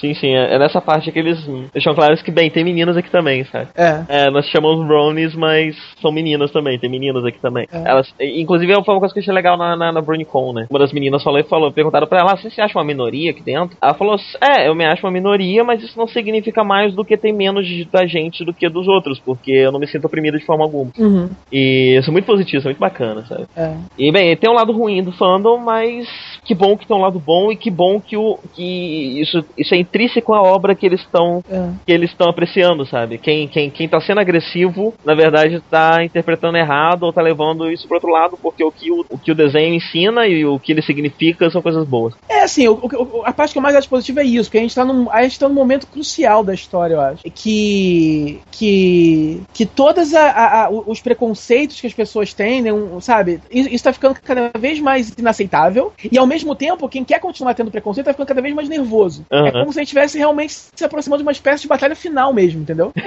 Porque nunca esteve tão na cara assim, a- a- a- porque ser nerd tá na moda, né? Ser esquisito tá na moda, então. E, e ser gay tá na moda, todo mundo é gay. Quer dizer, a- a- a- as características antigamente que tinham que ficar mais ocultas estão ficando cada vez mais aparentes, né? E quem não gosta tá ficando cada vez mais nervoso, arrumando formas e mais formas de continuar sendo preconceituoso em paz, né? Me deixa aqui o preconceito, me larga, ah, né? E aí, e, e aí começa essa, essa- é, o que eu chamo de, de talvez guerra civil, que são a guerra dentro das minorias, né? Então eu acho legal que dessas minorias e fandoms e coisas assim, esses, esses brownies, pelo menos pelo que o documentário mostra, eu acho que é o que mais contém pessoas legais, pessoas, boas pessoas, têm preconceitos, que aceitam, entendeu? Caras legais, que, que podem colocar uma, uma touquinha, sabe, cor-de-rosa, sem que isso, sabe? Que não precisa ficar se auto-afirmando sua masculinidade idiota o tempo todo, sabe? E, e- e é legal que tem um psicólogo que, que vira e fala, né, que ah, o estereótipo é que os brownies são caras de 30 anos que moram com os pais e não tem emprego e vem desenho o dia inteiro, mas não é bem assim. Eu, aí eu pensei, ops. Too close to home. Então, seu psicólogo, isso, existe também. Mas eu gostei da participação dos psicólogos, né? São dois Bem que legal. eles fazem uma palestra na BronyCon e eles explicam bastante da, do que, que tem de legal nesse movimento existir, sabe? Aham. Enfim, cara, é, é muito legal, muito legal mesmo. Eu, eu, É, o documentário eu quero espalhar esse documentário. Ele é um bom documentário pra você passar por aí, sabe? Pra quebrar alguns preconceitos e pra. É, porque eu tô de saco cheio de, de, de, às vezes, falar My Little Pony pra galera e tem, e tem que, eu, eu tenho que falar My Little Pony e acoplar todo um discurso por trás de por que é Agora legal. você só passa, só passa o documentário, né? É, eu tô com vontade de pensar, vem, vem cá, assiste isso. Pronto. Tá bom. Agora você vai entender o que eu tô querendo dizer, entendeu? Sim, sim. Sabe? Tô cansado de tentar explicar pras pessoas que My Little Pony é coisa de nerd também. É, mas enfim, enfim. é- e, e é bem produzido como o filme em si, né? É bem profissional, bem produzido, é bem legal. Muito bem produzido. E o final, enfim, eu, eu, eu, eu, assim, me emocionei várias vezes, como eu falei, é bem legal. Tem, principalmente com a história do, do, do, do menininho, né, que tem, que tem é, é, câncer que ele tem? Qual é o problema que ele tem? Ah, não lembro, cara, mas Ele teve, ele- ele teve um tumor no cérebro, algo assim. sim. E ele é fã, e aí os fãs mandam presentes pra eles, para ele, mandam mensagens, bem legal. Ah, aí a, a, a- a- A dubladora vai visitar, né? é, mais uma vez vai a dubladora sexualmente ativa lá falar com o Pirra- com o Pirralho.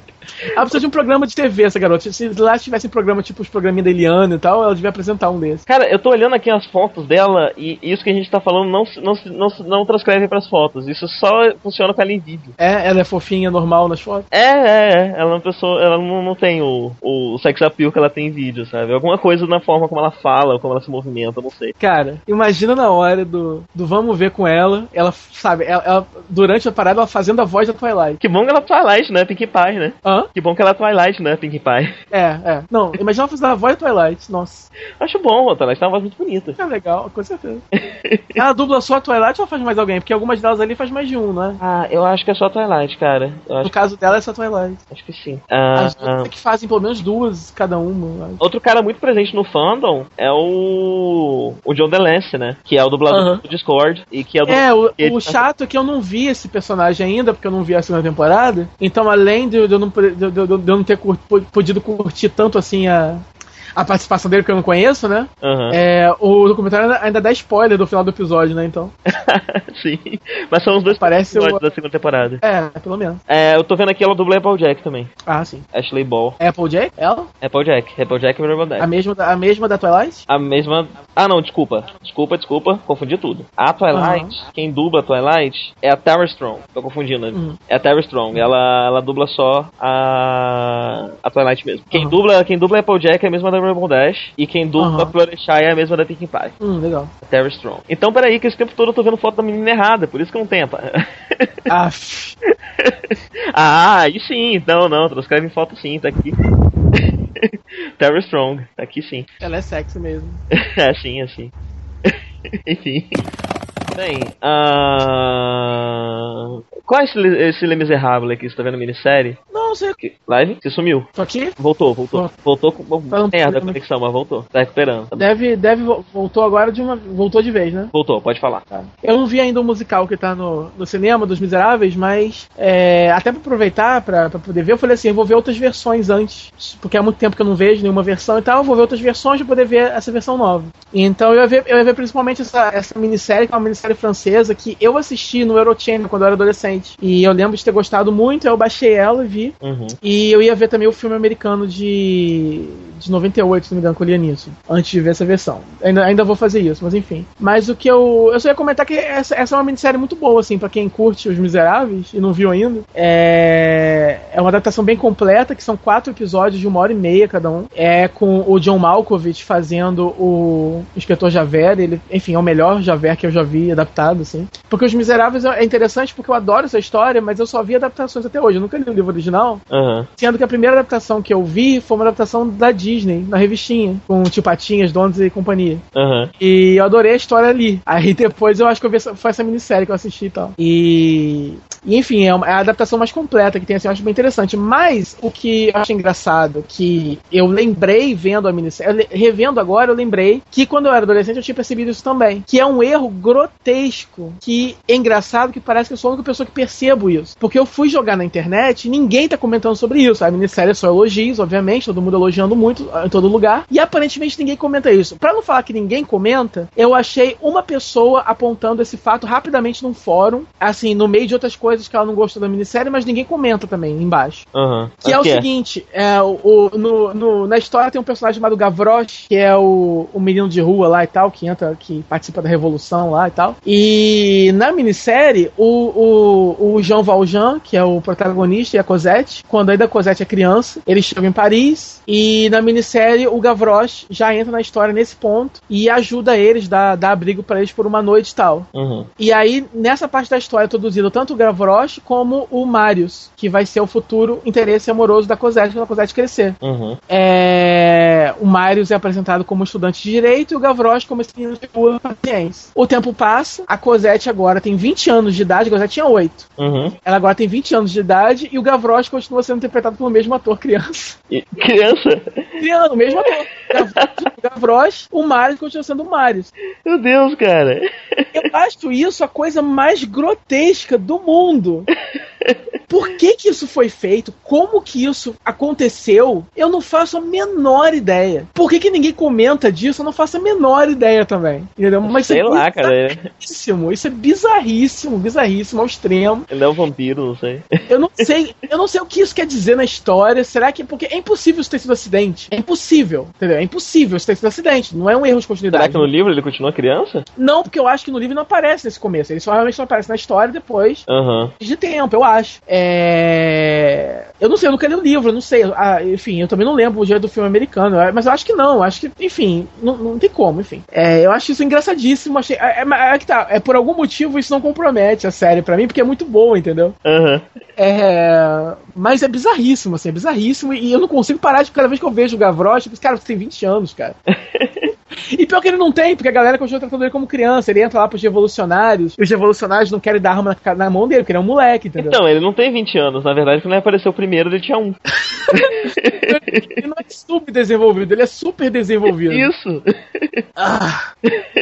E outra coisa bizarra da história também é, é que tá, essa minissérie tem muitas coisas bizarríssimas que tiram você completamente do, do suspension of disbelief, assim. Tem isso, e tem o fato de que tem pelo menos é, três personagens que não falam. A série é francesa, falada em francês, né? O, John Malkovich é um ator americano. Eu tenho certeza que ele tá sendo dublado ali. A boca dele tá em francês. Aham. O que aconteceu foi o seguinte: eu acho que ele gravou na hora, ele decorou as falas em francês e algum ator francês dublou por cima pra poder tirar a parada do sotaque, né? Ah, peraí, a série de que ano? 2000. 2000, né? Ah, tá. É, Realmente. E ele é um ótimo Javert e tal, continua sendo, mas é um pouco bizarro, porque você nota que ele fala um pouco devagar demais, e essa cadência lenta, ela até acaba virando, ficando parte da persona do, do cara. Mas mas dá pra ver que ele tá falando devagar mais porque ele tem dificuldades com a língua mesmo, entendeu? Aham, aham. Uma escolha. Acaba funcionando, mas não é. Agora, o mais bizarro são duas atrizes. Tem a Asia Argento, que é uma italiana, ela faz a Eponine Aham. uma vilã, e tem a mãe dela, que é uma atriz alemã. As duas também são dubladas em francês, só que elas estão falando alguma outra coisa completamente diferente o tempo todo. E a série não se importa com isso, porque a série nem disfarça, tem close fechado delas falando, Nossa. cenas dramáticas, e a boca dela tá indo pra outro lado. Aham. Sem nem se ela tá falando alguma coisa, eu acho que ela tá só mexendo.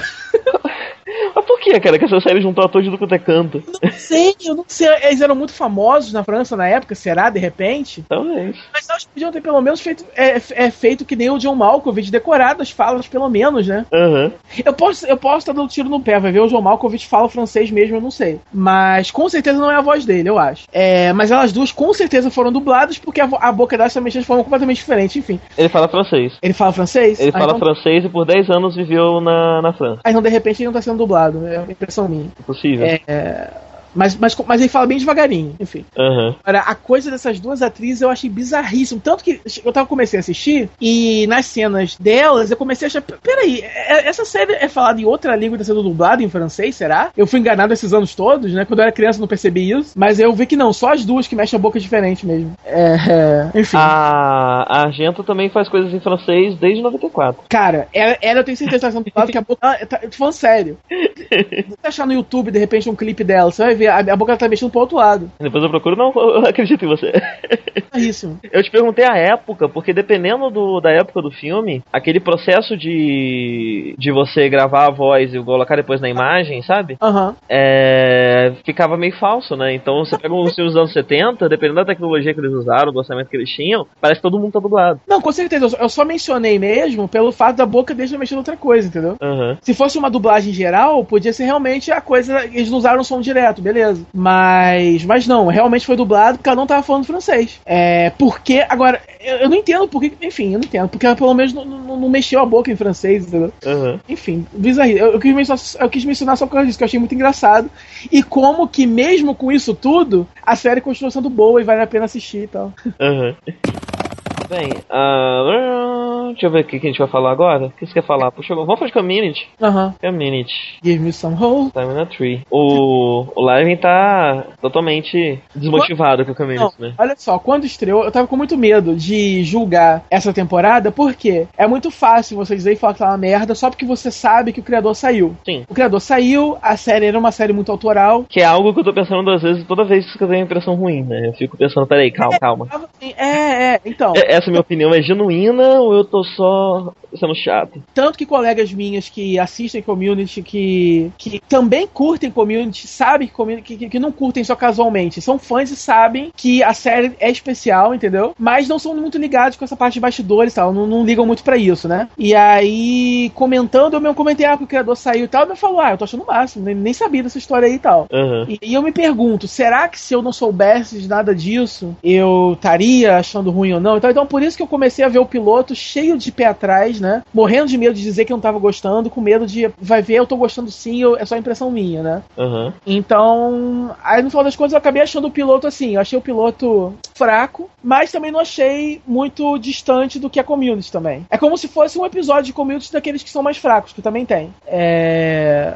E eu achei muito interessante a coisa de eles terem brincado com a, com a, com a, com a mudança que, que, que, passou pelo seriado, né? É, o episódio todo é sobre mudança, é o último ano deles na faculdade, e, e o Abed tá morrendo de medo que as coisas mudem e tal, refletindo, fazendo um comentário assim com a coisa da mudança de, de da equipe criativa do, do seriado. É, foi um comentário metalinguístico um pouco mais óbvio do que o normal para eles, mas, mas ainda assim funcionou para mim. Eu é, eu, eu gostei também, eu gostei bastante, na verdade, do primeiro episódio. Eu tô com mixed feelings que eu tô tendo uma opinião de cada um dos episódios, uma opinião diferente para cada um dos episódios. Né? Ah. Então, o primeiro episódio, a impressão que eu fiquei é que eles estavam forçando demais. Uhum. A Community tem uma série de elementos, caracter, elementos característicos, né? Mas é difícil você ver todos os elementos no episódio só. Uhum. Eles normalmente estão bem diluídos ao longo do episódio. E no primeiro episódio tava tudo socado ali. Tipo, olha, gente, isso aqui é Community mesmo, tá? Isso aqui tá, tudo igual ainda, é tudo igual Community, tá? Não fiquem, não parem de assistir, não, por favor, tá? Tá tudo igual, viu? É. E. É, eu cheguei a ler comentários de fãs falando que parecia fanfic de community. Sim, sim. Porque, porque você, você conhece aqueles personagens, você sabe o que eles falariam em quais situações e tal, e aí você escreve aquilo meio que pra exibir mesmo, pra mostrar que olha como eu sei o que, o que eu tô fazendo. Sim, foi a impressão que eu fiquei do primeiro episódio. O segundo, eu achei ele melhor nesse, nesse quesito, uh, e foi um episódio ok. Eu gostei dele, eu achei um episódio bacana. Foi um episódio que eu, seja eu, eu gostei do primeiro episódio. Não, seja o terceiro. Não, eu não Ah, o segundo é o da, da casa do Pierce, né? Isso, o segundo é da casa Ah, ok. Uhum. Não, o segundo eu tive a mesma impressão do primeiro. Eu achei morno, mas não achei ruim também. É, eu achei ele legal e ele deu uma regulada nesse negócio de vomitar community na sua cara, que Uhum. tá acontecendo muito no primeiro episódio. Uhum. Então eu achei ele bacana. O terceiro episódio foi que você odiou.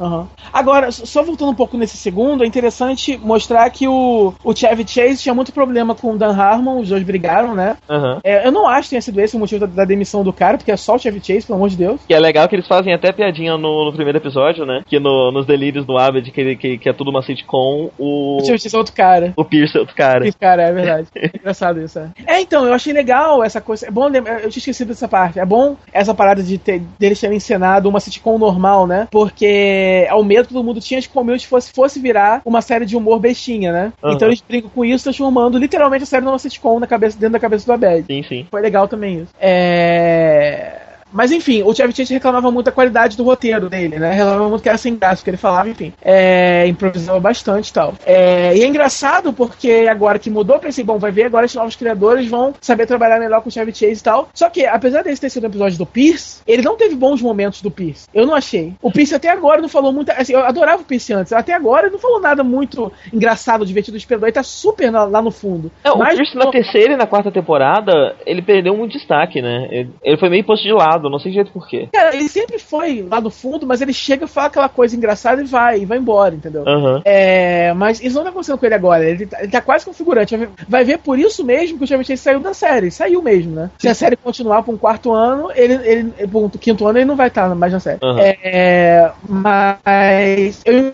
eu imagino que talvez tenha sido por isso. Vai ver, saiu o Dan Harmon e o texto dele piorou ao invés de melhorar. É, vai ver. Ou agora- talvez o Chevy Chase já tava meio que saindo, e aí ele topou fazer só um número limitado de cenas É, nessa então- quarta temporada. Eu tô achando que eu não tô falando nada muito inspirado. Até, até nesse, nesse terceiro, nesse quarto episódio, né? Aham. Esse quarto episódio, ele falou umas coisinhas racistas lá, lá legais e tal. Mas. o quarto é o último, né, dos alemães. É, então, ele, ele, solta uns racismos maneiros, assim, típicos dele, mas não é nada como ele costumava fazer antes, enfim. Aham. O terceiro episódio você odiou muito, e eu achei. Eu, achei eu, eu gostei dele por algumas coisas. Eu gosto de elementos isolados dele. Eu odiei tanto, Eu engraçado não eu odiei. consigo enxergar o problema que você vê, eu enxergo outro problema nele. Eu, eu, eu odiei tanto que eu acabei vencendo a minha barreira de falar mal de community. Eu, eu fui no Twitter e falei, é oficial, ficou uma merda, emburreceu e é isso, entendeu? Então, você, você É. falou sobre aquela velha história de The Big Bang Theory, né? De The Big Bang Theory ri da gente e não com a gente. É, eu achei que Eu não consegui ver isso, cara. Eu não Eu consegui achei ver. que todas as piadas que eles fizeram foram piadas normais, que qualquer série de humor faria. com E aquele negócio, foi o que eu falei com você. Esses episódios de, de community, se fosse de qualquer outro seriado de comédia que eu curto atualmente, eu acharia legal, entendeu? Aham. A minha, a minha revolta é, não é porque o episódio é ruim, é porque community, community não vai ser normal desse jeito. Eu tive isso mais no quarto episódio. O Aham. terceiro episódio, eu achei ok. É, eu entendo que as piadas em si não foram muito avançadas, mas as coisas que não eram piadas, o drama Já começa, cara, já, já, já começa fazendo aquela piada do Inspector Space Time, dele, ele vira e começa. É, eu acho que essa é a pior piada. Acho que É, essa é ele, a pior ele, piada. ele vira e comenta lá que nós podemos. Ela. Oi? Mas só ela, sabe? As outras eu acho ok. É, é uma, é piada. Eu vou comentar contigo, que é a piada que foi- já foi literalmente feita em The Big Bang Theory, quando eles estão vendo Doctor Who. Eles comentam que Doctor Who pode viajar, mas estão sempre em Londres e tal. E, foi eles fazem a mesma piada aqui. Quer dizer, é uma piada tão fácil, quer dizer. E, e depois tem várias piadinhas envolvendo nerds. Os nerds ficam, ficam correndo atrás da Brita e tal. Por quê? Por quê? Porque nerd é um bando de vídeo, sabe? Assim, tipo, beleza, mas assim, é, é o, que, é o que qualquer seriado faria, entendeu? Então, eu acho que esse episódio tem um problema menor com os nerds e um problema maior de, de sexismo. Ele é muito misógino. E ele é misógino daquele tipo de, de, de misógino que fica fingindo que a misoginia é piada. Uhum. E aí ele, ele solta uma piadinha e ele fala ha ha ha ha ha ha ha e não se redime, sabe? Uhum. Ele, ele, não mostra. Ele, momento, ele, come, ele começa a insistir muito em pontos e faz a primeira vez, ah, beleza, né? Isso aqui é caminho, uhum. ninguém pensa daí de verdade, né? Isso que tem uhum. passar. Acontece de novo, de novo. E lá pela quinta vez você começa a, a pensar, peraí, não, eu acho que isso aqui realmente está sendo misógino de verdade, sabe? É. Não é só piada, não é só brincadeira. E, e e, tipo, e, e é triste porque esse episódio com o Matt Lucas, eu adoro o Matt Lucas, entendeu? Ele é um Hã? comediante foda. É, é esse que faz o amigo lá do, do Abed, né? Aham. Inclusive, eu achei engraçada a forma que ele entra também. Isso eu achei legal, porque, enfim, é- é- ele, ele é um e-mail fake, né? Sim. que sim. manda pra, pra, só que ele é de verdade, enfim, achei, achei legal, enfim. É, o personagem dele em si, mas é, não, não salvou o episódio pra mim, sabe? Porque eu fiquei triste, porque eu gosto do Matt Lucas. Tomara que ele volte depois de um episódio um pouco melhor. Eu gosto de três coisas isoladas. Eu gosto da, da Anne. Eu gosto de quatro coisas isoladas. Eu gosto da Anne é, tendo aqueles delírios de casamento com o Jeff. É. Que eu acho que eu, eu- acho que isso combina bastante com o personagem. Uhum. E, e eu gosto disso não ser sobre o Jeff, mas sobre ela, sabe? É uma fixação que ela tem com o casamento. Não é porque é o Jeff. Tanto que ela fala que ela já casou com o Troy e com o Ashton Kutcher várias vezes. né? Então, Uhum. então é algo sobre ela e não sobre ele. Então é legal enquanto isso sobre ela, porque é um, é um casal que talvez estejam querendo formar ali, mas eu não sei se, se, se eu gosto dele. Uhum. Eu É, acho é. que a Brita e o Troy tem nada a ver, né? Mas eu gosto do que tá acontecendo, sabe? É engraçado, mas não tem nada a ver, assim. Eu tenho uma cena é deles. É, Eles são um casal de uma cena, né? Que é naquele episódio da- dos universos paralelos. Aham. Aquela cena, ele- eles estão muito bem juntos, mas só ali. Aham. E. Pra falar a verdade, quando começou a série eu não lembrava que eles estavam juntos mais. Eu também tinha esquecido, cara. Será que isso aconteceu É. em três temporadas? Será que não, que não, que não mostrou isso antes? Invenção agora? Pesquisa aí. Cara, talvez. Ah, não sei. Porque, eu, porque eu, não, eu não lembro, era o dos dois ficando juntos antes, assim. Não sei. Mas, enfim, aí eu gostei disso dela, né? Eu gostei do da piadinha lá do da adaptação americana de, de Doctor Who, que os executivos É. procuram, eles pegam a Shirley e o Pierce O Pierce. pra, pra serem consultores e darem opinião sobre a adaptação, porque porque eles cobrem uma, uma quantidade muito grande de, de demographics que eles querem cobrir com a série. É. E aí o Pierce estraga tudo e tal, essa piadinha eu achei bacana. A sequência no começo da Brita pulando a janela e. Eu gosto dessa sequência, e aí que tá. É nessa sequência que tá a piada de, de Londres. Você disse que eu tô um pouco overthinking, mas eu não sei se eu tô. Aham. Porque o que acontece? Tem um episódio de Community, na segunda temporada, se eu não me engano, eu não sei dizer agora exatamente qual, mas que ele. Eu não vi ninguém. Eu dei uma pesquisada, eu não vi ninguém perceber isso, mas que ele é uma paródia muito sutil de comédias românticas. Aham. E ele é uma paródia. Porque ele não é, porque ele não é uma paródia no roteiro, ele é uma paródia na, na direção e na, na fotografia e tal. Durante o episódio, o tempo todo eu via as cenas, eu pensava, caramba, eu já, eu- isso me soa familiar, sabe? Essa situação. Isso, isso é familiar de alguma forma, não sei porquê. E aí tem uma cena no final, que é uma que o Jeff foi procurar aquele cara. Sabe aquele, lembra aquele cara que é perfeito, que cozinha bem, faz um monte de coisa? Sei. Então o Jeff vai atrás dele pra pedir desculpas ou algo assim. É. E Uhum. aí tem. al- é, Quando, quando aconteceu aquela cena que deu estalo, sabe? Caramba, essa comédia romântica. Tudo que eu tava identificando aqui são, são tropes visuais de comédias românticas. Aham. E. E aí eu fiquei com essa mesma impressão nesse, nesse, nessa abertura. E eu não sei se isso foi intencional, mas que é uma leitura interessante que serve pra isso. O que acontece? Começa com Troy e a Brita na cama, uh, assistindo o Spectre Space Time cobertos por um, por um cobertor. Aham. Essa é uma cena muito comum em Big Bang Theory. É, esse tipo de cena de conversa após sexo e tal, os dois sentados um lado do outro e tal. Aham. Acontece muito em Community isso, em, em The Big Bang. Theory Aham. é, recentemente e em outros sitcoms também. Ah, e a situação ali da Brita ter que ir embora porque o Abed se se ia ser ia, ia surtar e tudo mais, também é uma situação muito visível em, em Big Bang Theory. Você pega Sheldon Leonard e qualquer namorada que ele pode estar tendo, a Penny, por exemplo. Aham. Então, e aí pra res- ressaltar isso, você tem duas coisas que quebram a, a, a coisa de comédia de três câmeras que tá rolando ali. Que é Aham. quando a Brita sai pela janela e quando ela sai pela janela, você vai acompanhando ela colocando a roupa pela pelas janelas. A Aham. câmera fica continua dentro da casa, passando pelas janelas do, do, do prédio, e você vê pelas janelas ela trocando de roupa e se arrumando e tal, pra chegar na porta, bater na porta e indicar que chegou agora. Aham. Então tem isso, né? Você tem uma câmera que se mexe, e tem uma câmera que se mexe, algo que não existe num, num, num sitcom de três câmeras. Aham. E você tem o Troy, o Troy não, você tem um Abed reagindo da forma que ninguém esperaria que ele reagia. Não, beleza, vocês estão transando, né? Então, de boa. Aham. Que esse é o tipo de situação que daria um episódio inteiro de, de, de The Big Bang Theory. E o. Abed ali quebra, sabe? O Abed se comporta como um personagem mais tridimensional do que o, o, o Sheldon. Aham. Essa foi a impressão que eu fiquei. eu não sei se isso foi proposital, É, que é uma leitura possível. É sim, é, você falando agora, interpretando isso com tanta propriedade, é, ok, me convenceu um pouquinho, assim, faz muito sentido mesmo. Mas eu não sei se foi isso mesmo ou se. Porque se foi isso mesmo, quer dizer então que eles realmente ainda estão querendo brincar com força com a sutileza, porque esse negócio não é. não fica uma paródia explícita, né? Aham. Então, então se foi isso mesmo, parabéns pra eles. Se não foi isso mesmo, aí é só você querendo muito que Community continue sendo bom.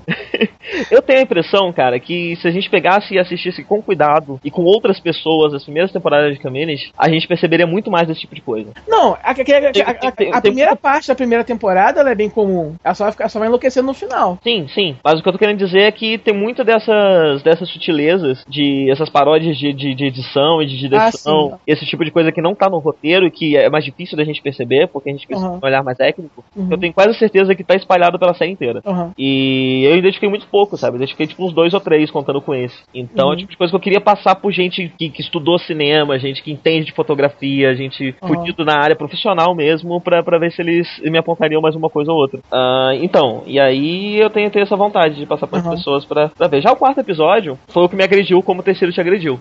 Porque ele é bacana, ele é legal, mas ele me deixou preocupado, porque é muito comum em séries de humor, espe- especialmente as americanas, ou de um, de um humor mais fácil, você tem uma piada que é um pouco mais complicada, e aí em seguida algum personagem fala alguma coisa que deixa essa piada mais explícita. Porque a série espera que a piada vai vir na explicação, entendeu? Uhum. A piada vai vir no, no detalhamento da piada. Então é tipo quando o professor entra. Acho que a principal, o principal exemplo é esse do, do episódio. O professor entra e ele fala: Ah, mas o meu nome é tal. E talvez vocês estejam pensando que não, não, eu sou parente do não sei, do general não sei o que, que tem o mesmo sobrenome que eu e tal, não sei o que. Uhum. A piada morreria aí, mas eles botaram o Troy pra, pra olhar pros outros e falar: Alguém pensou isso? E, É. e tem mais alguns inserts desse tipo durante o episódio que me deixa preocupado, sabe? Porque é muito fácil você deixar esse humor mais fácil e isso, isso tomar conta da série. É, por exemplo, nessa cena que o Troy pergunta, eles podiam ter focado na cara de what the fuck da galera sem precisar o Troy, o Troy verbalizar. Sim. Que, que aí nó- nós sacaríamos que ninguém tá pensando isso, na verdade. E é, só o silêncio que ficou já, já é o suficiente. E esse tipo de coisa tá me preocupando um pouquinho, mas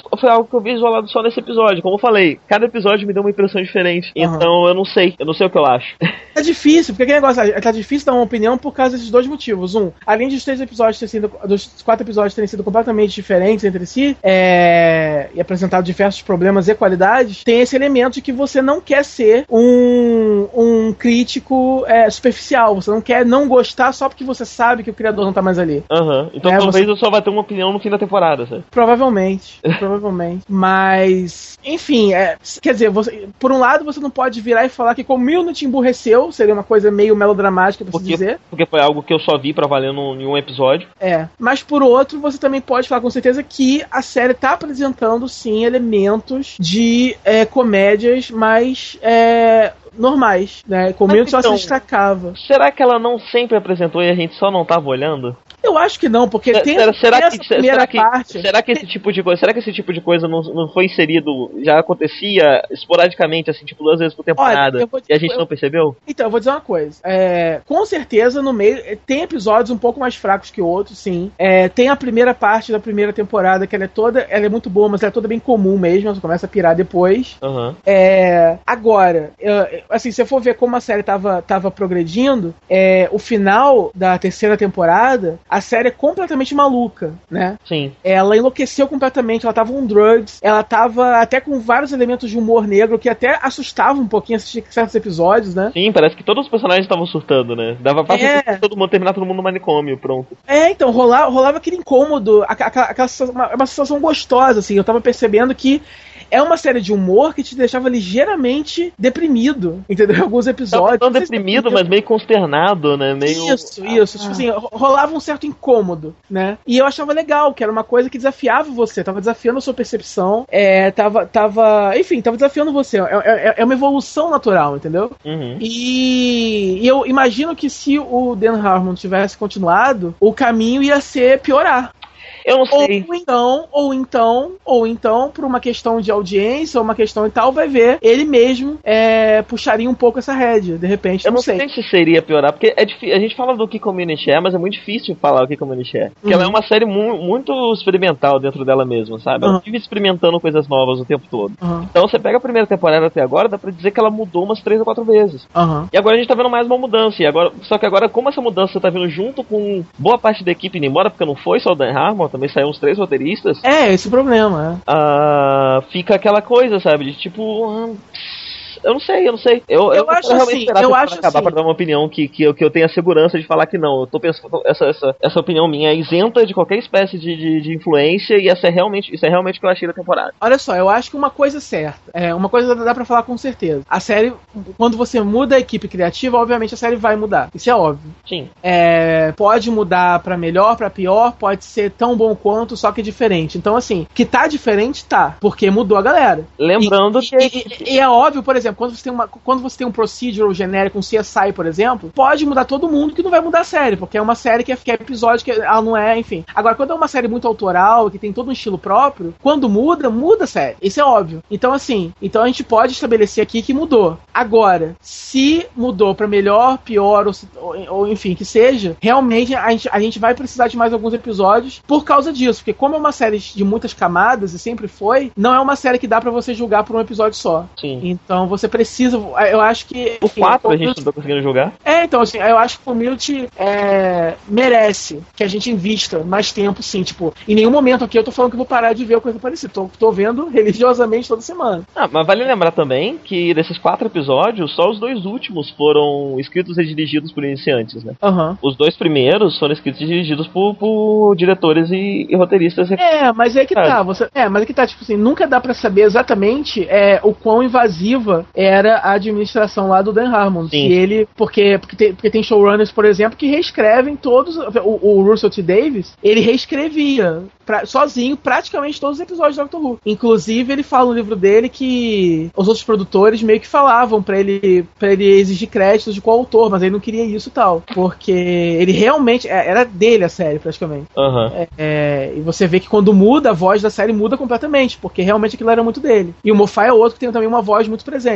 E o Dan Harmon é assim, então eu não sei exatamente como que era, não dá pra saber. É, mas eu imagino que ele devia é, vigiar muito de perto os roteiros mesmo das outras pessoas. Bem, eu sei que o próximo episódio é... vai ser escrito por uma dupla que escreveu uns dois ou três episódios da terceira temporada. Aham. Que é o Steven Basilone e a Annie Mebane. É legal E- que essa temporada é, é, é, é, é que, enfim, é a que eu acho mais fascinante até agora, então. Sim, então. É. O, tem um episódio do Tim Sacado também, que já escreveu outros, e o Jim Rash, que é o que faz o Jim, o, autor que faz, o, autor- o ator que faz o Jim, Aham. também vai escrever um episódio. É isso é interessante. Ah, vale lembrar que eu, eu tô gostando do, do, do Chang, com o Chang Ninja. É, tá legal, tá legal, Chang Ninja. Tá, tá bem Chang mesmo. Ele chama do Kevin e tal. Você acha que ele tá com amnésia ou não? O quê? Você acha que ele tá de fato com amnésia ou não? Dá pra saber, velho. Não dá pra saber. Mas tá bizarríssimo isso. Muito bom. Ele chamando Kevin, velho. Como assim? My name is Kevin, né? Inclusive, a parte que eu mais gosto, adorei como termina o primeiro episódio, termina assim, né? Ele chegando, sei lá, pelado, sem roupa, molhado, algo assim, com um papelzinho, né? Dizendo que tá com Chang Ninja. Aham, Essa parte foi bem. Foi, foi, foi essa community perturbadora que eu tava com saudade. meio Talvez eles estejam guardando alguma coisa pro fim da temporada envolvendo o Chang, né? Talvez, é, provavelmente. Tomara, tomara. É, eu imagino que, porque como são 13 episódios só enxutinhos, eu imagino que eles devem ter traçado um plano bem, bem fechadinho, assim, pro que vai ser essa temporada, né? Sim, sim, É, porque bem ou mal, os dois caras que entraram não são, enfim, iniciantes nem nada, são, enfim. sim. Se bem que eu não vi a tal série, a, o tal é, é, Aliens in America, que é a tal série que eles fizeram antes, né?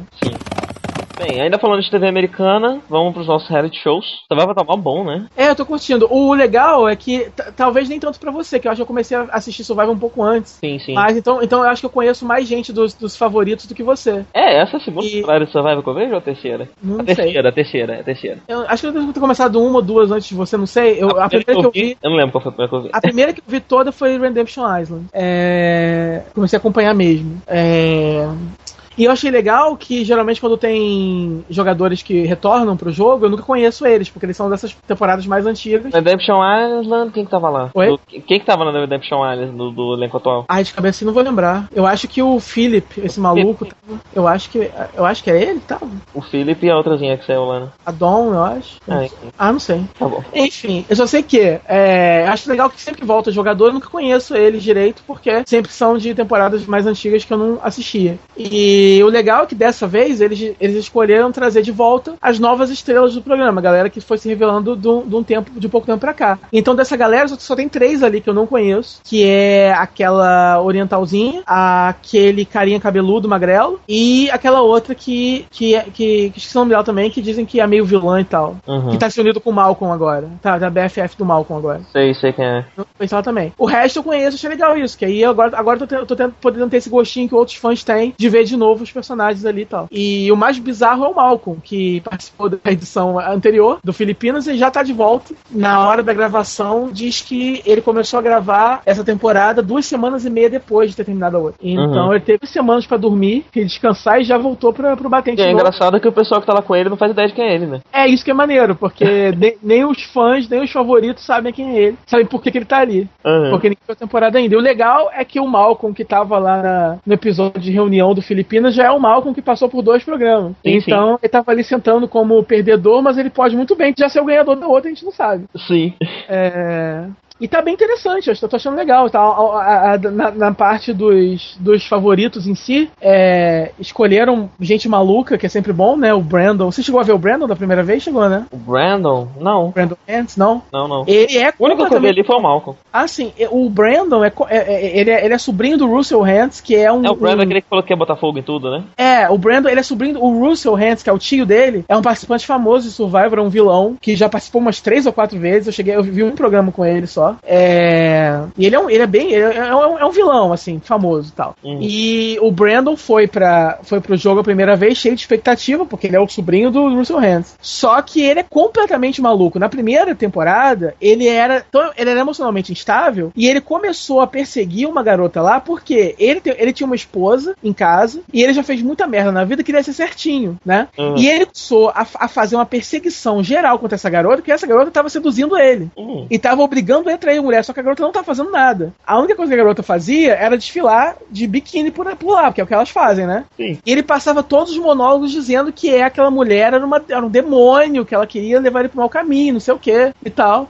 E aí, essa foi a primeira grande loucura dele, depois ele só foi assim. E ele é famoso por ter transferido a, o Immunity Idol dele na, no Tribal Council e, e foi votado pra sair em seguida, no mesmo Tribal Council. Certo, tá bom. É, É que nem. enfim, Não, mas quem fez isso foi aquele outro, não foi? Quem? O magrelinho lá, cabeludo? Que tá agora também? Sim, parece os dois fizeram isso. Os Ah, dois é? são famosos por isso, é. Legal. Não, Eu esse posso- Brandon. Eu posso estar falando besteira com o Brandon, mas eu tenho quase certeza que com ele foi, foi isso que aconteceu sim. Porque ele foi engambelado o programa inteiro. Tinha um outro jogador na época chamado Coach, que é outro vilão famoso que tinha voltado nesse mesmo programa, e pegou o Brandon pra ser Sabe, sabe quando o jogador pega aquele cara que é o cara que ninguém gosta, mas eu vou pegar pra proteger, pra levar pra final comigo? Aham, né? é o que estão fazendo lá com aquele bombadão americano. É, o aquele cara. Soldado lá. Aí. Aí, enfim, aí, aí meio que ele foi isso nessa temporada, mas, mas enfim, a- a- o percurso dele na, na- na série foi, foi marcado por isso. Ele é maluco e ele é emocionalmente instável. Não, e, ele ele- já tá se mostrando tudo completamente bipolar tipo, nessa Sim, temporada nova. sim, ele, ele tá repetindo tudo agora. E o mais interessante é o seguinte: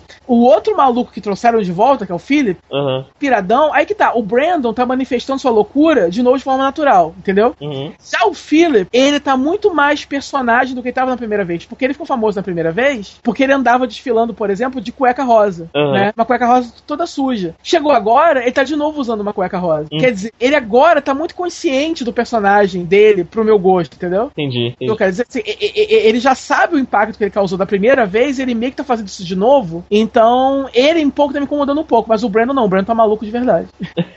Não, o Brandon ele começa o episódio louco, falando que ah, vou queimar tudo, vou explodir tudo, vou, vou atrapalhar o, o- Vou mijar no arroz. a prova, vou mijar no arroz, vou mijar no feijão, vou estragar tudo. Ah, aí tá, tipo, dá, corta a cena pro outro dia de manhã, ele tá de boa. Não, não, não vou É. fazer nada disso não. Que ser melhor. Tem que jogar direito. E aí chega no final do episódio, mostra o preview do próximo, daí ele lá de novo, vou queimar tudo, vou explodir tudo. Ele tá puto de novo, velho.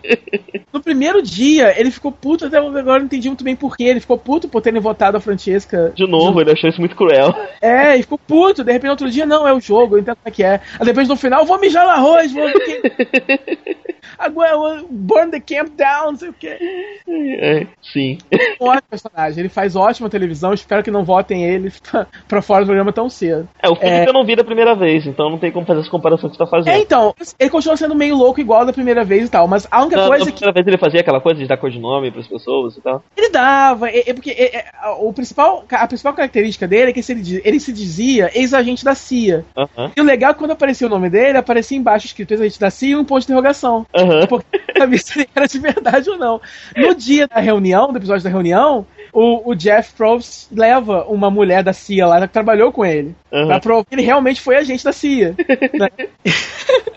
e na vida real, ele lançou um livro. Ele escreveu um livro, um romance, junto com o irmão dele. O herói desse romance é um agente da CIA chamado O Especialista. Certo. Que é, é como ele se chama na série, no Survivor Aham. agora. Aham. Então, assim, ele, ele ele era completamente louco, ele falava várias besteiras e tal, ele era o, o a chacota da tribo. A única diferença é que ele voltou agora com, com um espírito de líder meio inesperado, entendeu? E, inexplicavelmente, pessoas meio que estão indo na aba dele. Se estão indo de verdade, ou estão deixando ele ser líder pra poder deixar ele em paz, pra poder ele achar que ele tá mandando alguma coisa, não sei. Mas dá a impressão que ele tá um pouco mais em controle do jogo do que ele, do que ele demonstra, entendeu? É, ele parece que tá mesmo. E... É mesmo louco, né? Mas enfim, parece que tá um pouco mais consciente agora do que ele tava na primeira vez, entendeu? Aham, sim. E a coisa dele repetir a cueca rosa pra mim mata, porque dá pra ver que a primeira vez é- é- era falta de noção. Agora, quer dizer, vou- ele pegou especificamente uma cueca rosa pra levar pro acampamento, quer dizer, ele sabe a- o efeito que ele vai causar no público. Ele, Ele tá fica brincando. Ele fica o tempo todo falando daquele cara que é especialista em reality show, sabe? Hã? Não tem aquele cara que vai em vários.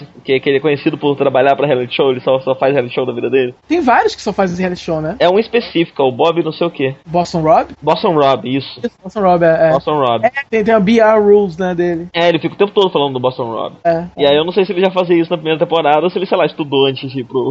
É, o Boston Rob, ele ganhou a temporada que ele participou, né? É, então. Ele eu, e ganhou. eu não sei se o Felipe deu uma estudada antes de ir pro, pro Survivor agora, ele tá voltando, tipo, especialista em Survivor. E o elenco de fãs é muito interessante também. ó. Os desconhecidos também estão bem interessantes, bem carismáticos, bem legais. É, tem, aquela, tem, tem- tem aquela galera muda que não fala nada no fundo, né? Aham. É, mas é normal. É, é- é- é aquele negócio, como alguns personagens estão se destacando mais que outros, é, tem alguns que eu queria ver, mas que estão sumidos há dois episódios. Aquela, aquela oriental, por exemplo, não faz nada, há dois episódios. tem muita gente, né? São 20 É. pessoas. A gente só vai começar a ver os mais legais mesmo quando começar a passar o tempo. É legal que agora todo mundo que tá sendo votado é a galera que não fala nada. Aham. Então, tirando a Francesca, que poderia render alguma coisa, coitada, muito azar. é, é, essa, essa, essa lourinha que saiu agora, tanto faz, né? Sim, sim, sim. E aquele Cara, lá, que é, o, que, é o, que é do exército, que é uma figuraça, né? Sim, ele fala que ele é muito grande e tem que ficar descansando por causa disso. Incrível, ele é o Slowpoke. Menos suficiente pelos 300 pounds que ele pesa. Cara, incrível, porque um cara que vem do exército era pra ser super proativo, né? Aham. Aham. Ele parece um bebezão. Ele dorme o dia inteiro e ele bate no peito. Parece que ele tá certo em dormir. Aham. Ele tá salvando energia. Salvando energia pra quê? Não sei. O. Fala em cima de todo mundo. Quer dizer, o jogo social dele é péssimo. Ele não faz nada do acampamento. Eles perdem os desafios. Qual é desse cara? Qual Cara, é?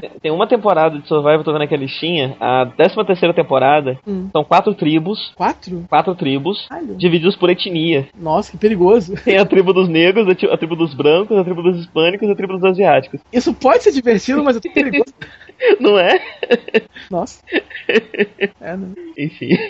E o Amazing Race? Eu, Já começou a ver também? eu vi o primeiro episódio só, saiu mais algum? É, saiu mais um, eu acho. É, eu só vi o primeiro por enquanto. É, eu curti bastante. Eu, eu tô achando que tá com um elenco mais legal do que o anterior. É, é, eu não sei ainda, não tenho opinião. É muito difícil ter uma opinião sobre o elenco no primeiro, no primeiro episódio. Sei que é, geralmente é, mas nesse episódio eu já consegui. Eu acho que são, são, são, são, são duplinhas tão diferentes e, e- e com características tão é, é, é, pro- proeminentes assim que eu meio que já, que já consegui definir os personagens. Na primeira temporada, temporada anterior, sim. No- nesse começo, eu tava perdido no meio da galera. É, Agora, nesse não, nesse, é ma- nesse eu já tenho vários assim, favoritos e já tenho quem eu acho mais legal, quem não acho. Achei bem, achei bem interessante assim, a, a escolha de elenco dessa vez. É, eu ainda não tenho muito não, mas é, uma, uma diferencial foi que o primeiro episódio foi mais pancada, né? É. Já começaram fazendo provas mais difíceis, mais complicadas, mais, mais estressantes, e isso acaba mostrando mais pessoas. A galera desistiu lá da prova e foi lá fazer o, a penalidade lá. Sim, sim. Então, Agora, a coisa que me incomoda muito é. Eu fiquei assim, peraí, esse cara não tem dente mesmo? Porque aqueles dois jogadores de hockey, Ah, um deles não tem os dois dentes na frente, e toda hora ele fica tirando a porra tem? do rosto dele. Você não percebeu? eu não reparei não, cara. Isso é mais explícito no segundo. Agora, no primeiro, quando eles chegam na, pra falar, quando eles chegam na linha de chegada lá, o cara dá um sorrisão e tá sem os dentes na frente. Eu falei, peraí, mas no depoimento ele tem dente. O que aconteceu? Ele, ele usa dentadura e perdeu ela no meio? O que aconteceu ali?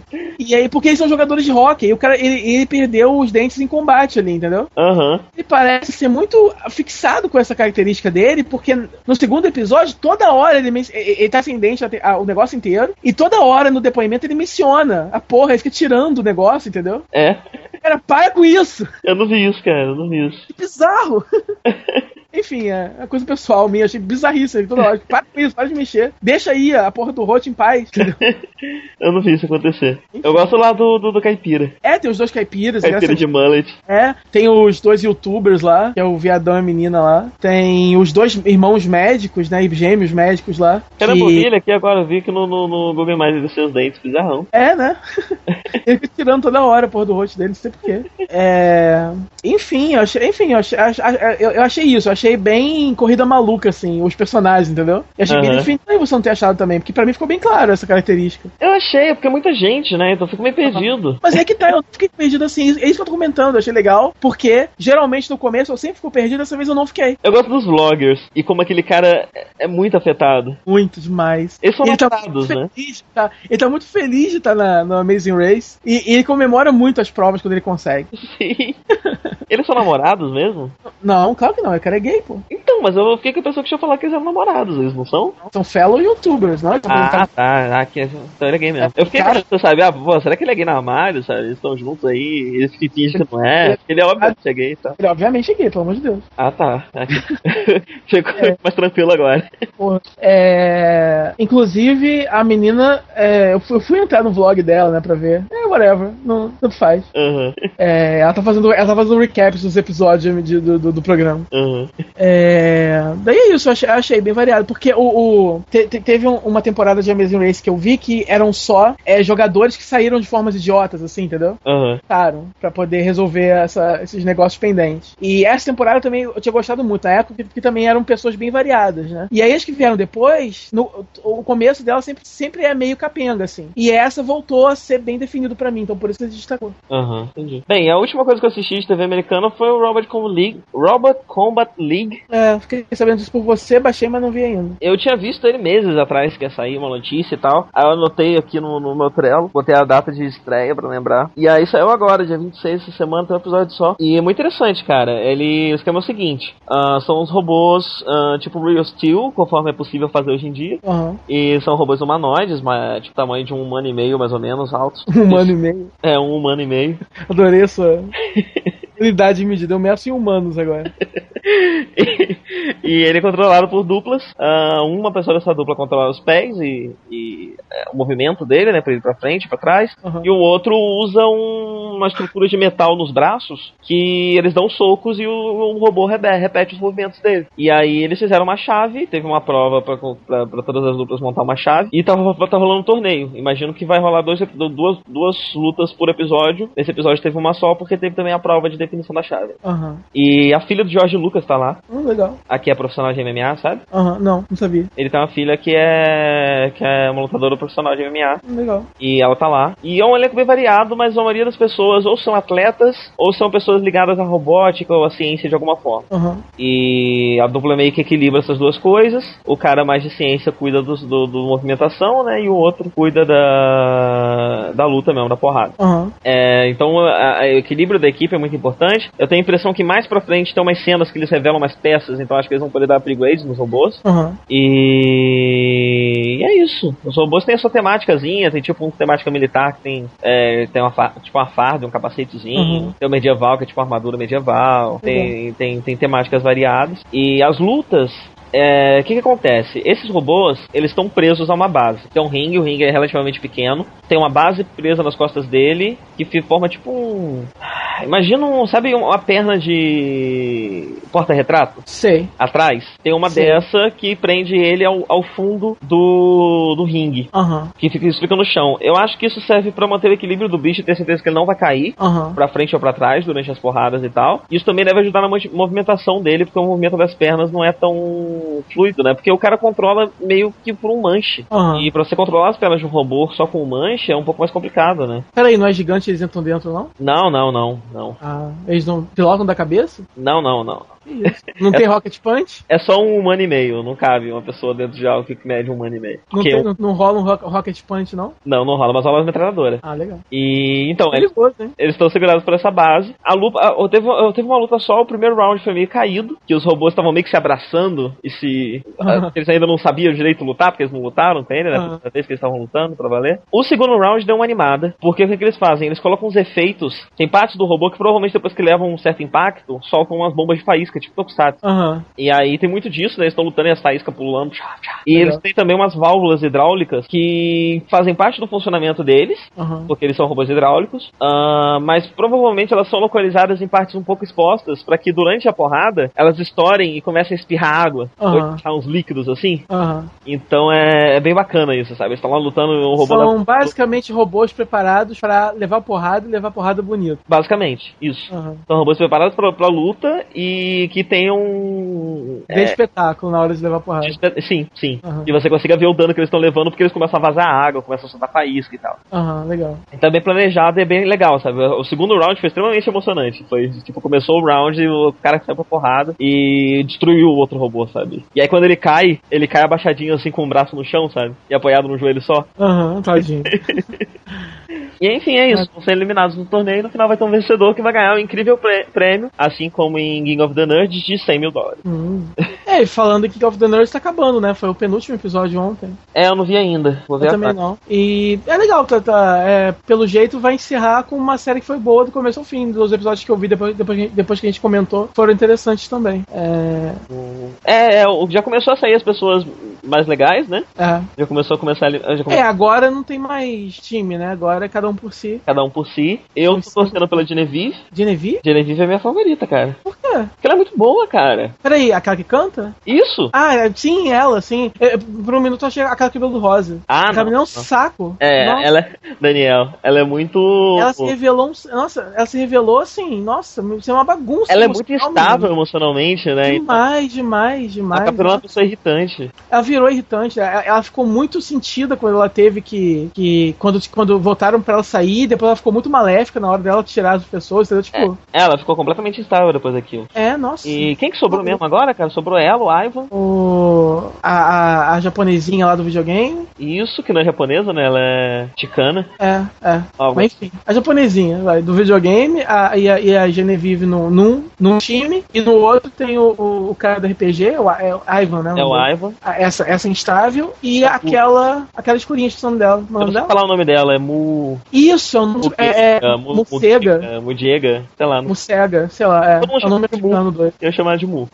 Eu gosto dela, eu acho ela simpática, mas eu nunca, ela nunca brilhou, assim, ela nunca fez muita Então, coisa. ela é uma pessoa muito boa. Ela é muito, Ela, é, ela é muito reservada, ela é preocupada, ela é boazinha e tudo mais. Só que justamente por ela ser essa pessoa tão perfeita, tão, tão, cheia, tão cheia de defe- tão sem defeitos, Ela não rende momentos televisivos o bastante pra poderem focar nela. sim, sim. Então é, ela acaba ficando mais apagada. Assim É. como a como a que joga videogame, né? É. Agora, eu achei. Não, mas ela pelo menos já, já já teve um episódio dela, entendeu? Que ela teve que usar a habilidade dela, foi mais focado nela. Aquele que ela teve que Ah, então, parece que o próximo episódio, esse episódio agora dessa semana, vai ser dos engenheiros. Então Ah, acho que sim. talvez ela faça alguma coisa a mais. Sim. Mas assim, é, a única coisa que eu achei meio chata é que durante duas semanas seguidas a, a aquela, aquela, aquela equipe perdeu é à toa, porque foi tão.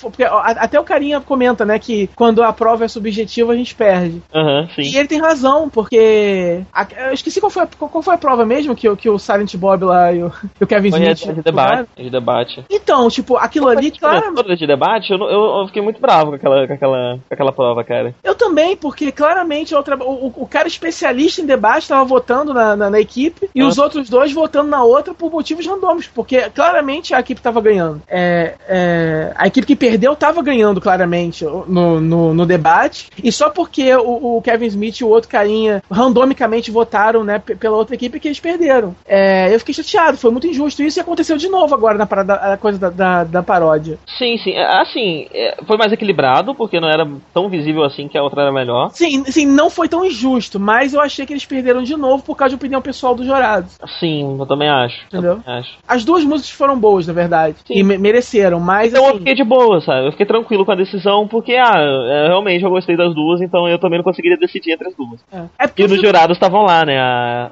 e Garfield. É, eu gosto delas. É, Eu também. Eu, Mas- gosto da, eu gosto da moreninha, da, da pequenininha, eu não sei qual, qual é qual. é, eu é, eu gosto das duas.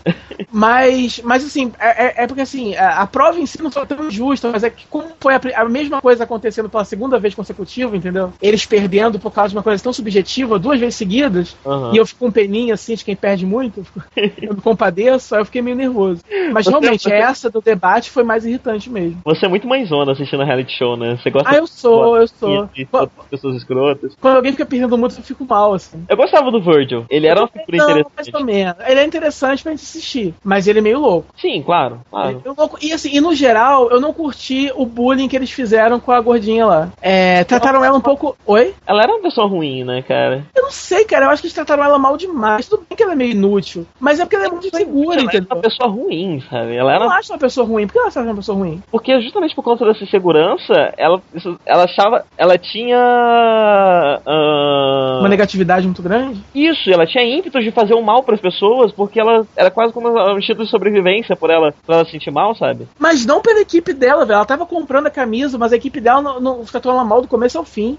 Entendeu? Ela tava se Sei, eu sei. Eu, eu, eu cheguei no início, tipo, por dois episódios eu, eu, eu compartilhei essa opinião, mas depois chegou um ponto que ela ficou insuportável pra mim, sabe, também. Chegou um ponto que eu não queria mais ela ali. Eu, é, não sei. Já não tava mais aturando aquela pessoa. Assim, eu não gosto, eu não gosto do comportamento que ela tem é, com as dificuldades dela, entendeu? Sim, sim. Ne- Nessa hora, quando ela é confrontada, aí eu acho que ela choraminga demais, ela expõe Tipo, demais. É aquele tipo de amiga que tem problemas, e aí você, Uhum. dá, você dá conselhos, dá sugestões pra ela, e ela Eu- meio que Eu sei como é que é sofrendo e se compadecendo e se, Uhum. e se martirizando e falando, oh meu Deus, Sim. que cara assim. Isso é chato, mas tem que entender que, é- que é- ela só tava se compadecendo porque ela, ela tava sofrendo um- um- uma certa pressão ali da equipe dela, assim, tipo, Cara, agora pensa, é tratado que ela tava ok, morando com ela, velho. Imagina se Oi? você, a, a equipe tava morando com ela. é, Imagina a gente não você tá sabe porque a gente não assiste, né? com uma pessoa assim, cara. Você perde a paciência. É porque eu achei que ela só tava se compadecendo justamente porque a equipe tava tratando ela mal. Se a equipe estivesse tratando ela como membro da equipe, ela não teria motivo pra mostrar esse lado irritante dela, entendeu? Outra, ela é muito sem noção. Eu tava vendo um vídeo que só lançaram pra internet dela. Ela, se acha- ela- quando, ela bebe, principalmente, ou quando ela tá louca por algum motivo, ela se acha Ah. muito gostosona e dá em cima de todo mundo e faz piadinha sexual com todo mundo, É. sabe? E é muito intrusiva com todo mundo. E isso não mostraram no programa, mas eu vi um vídeo na internet, um, uma compilação dela fazendo isso. É. E, e é, o tipo de pessoa bem chata de conviver, cara.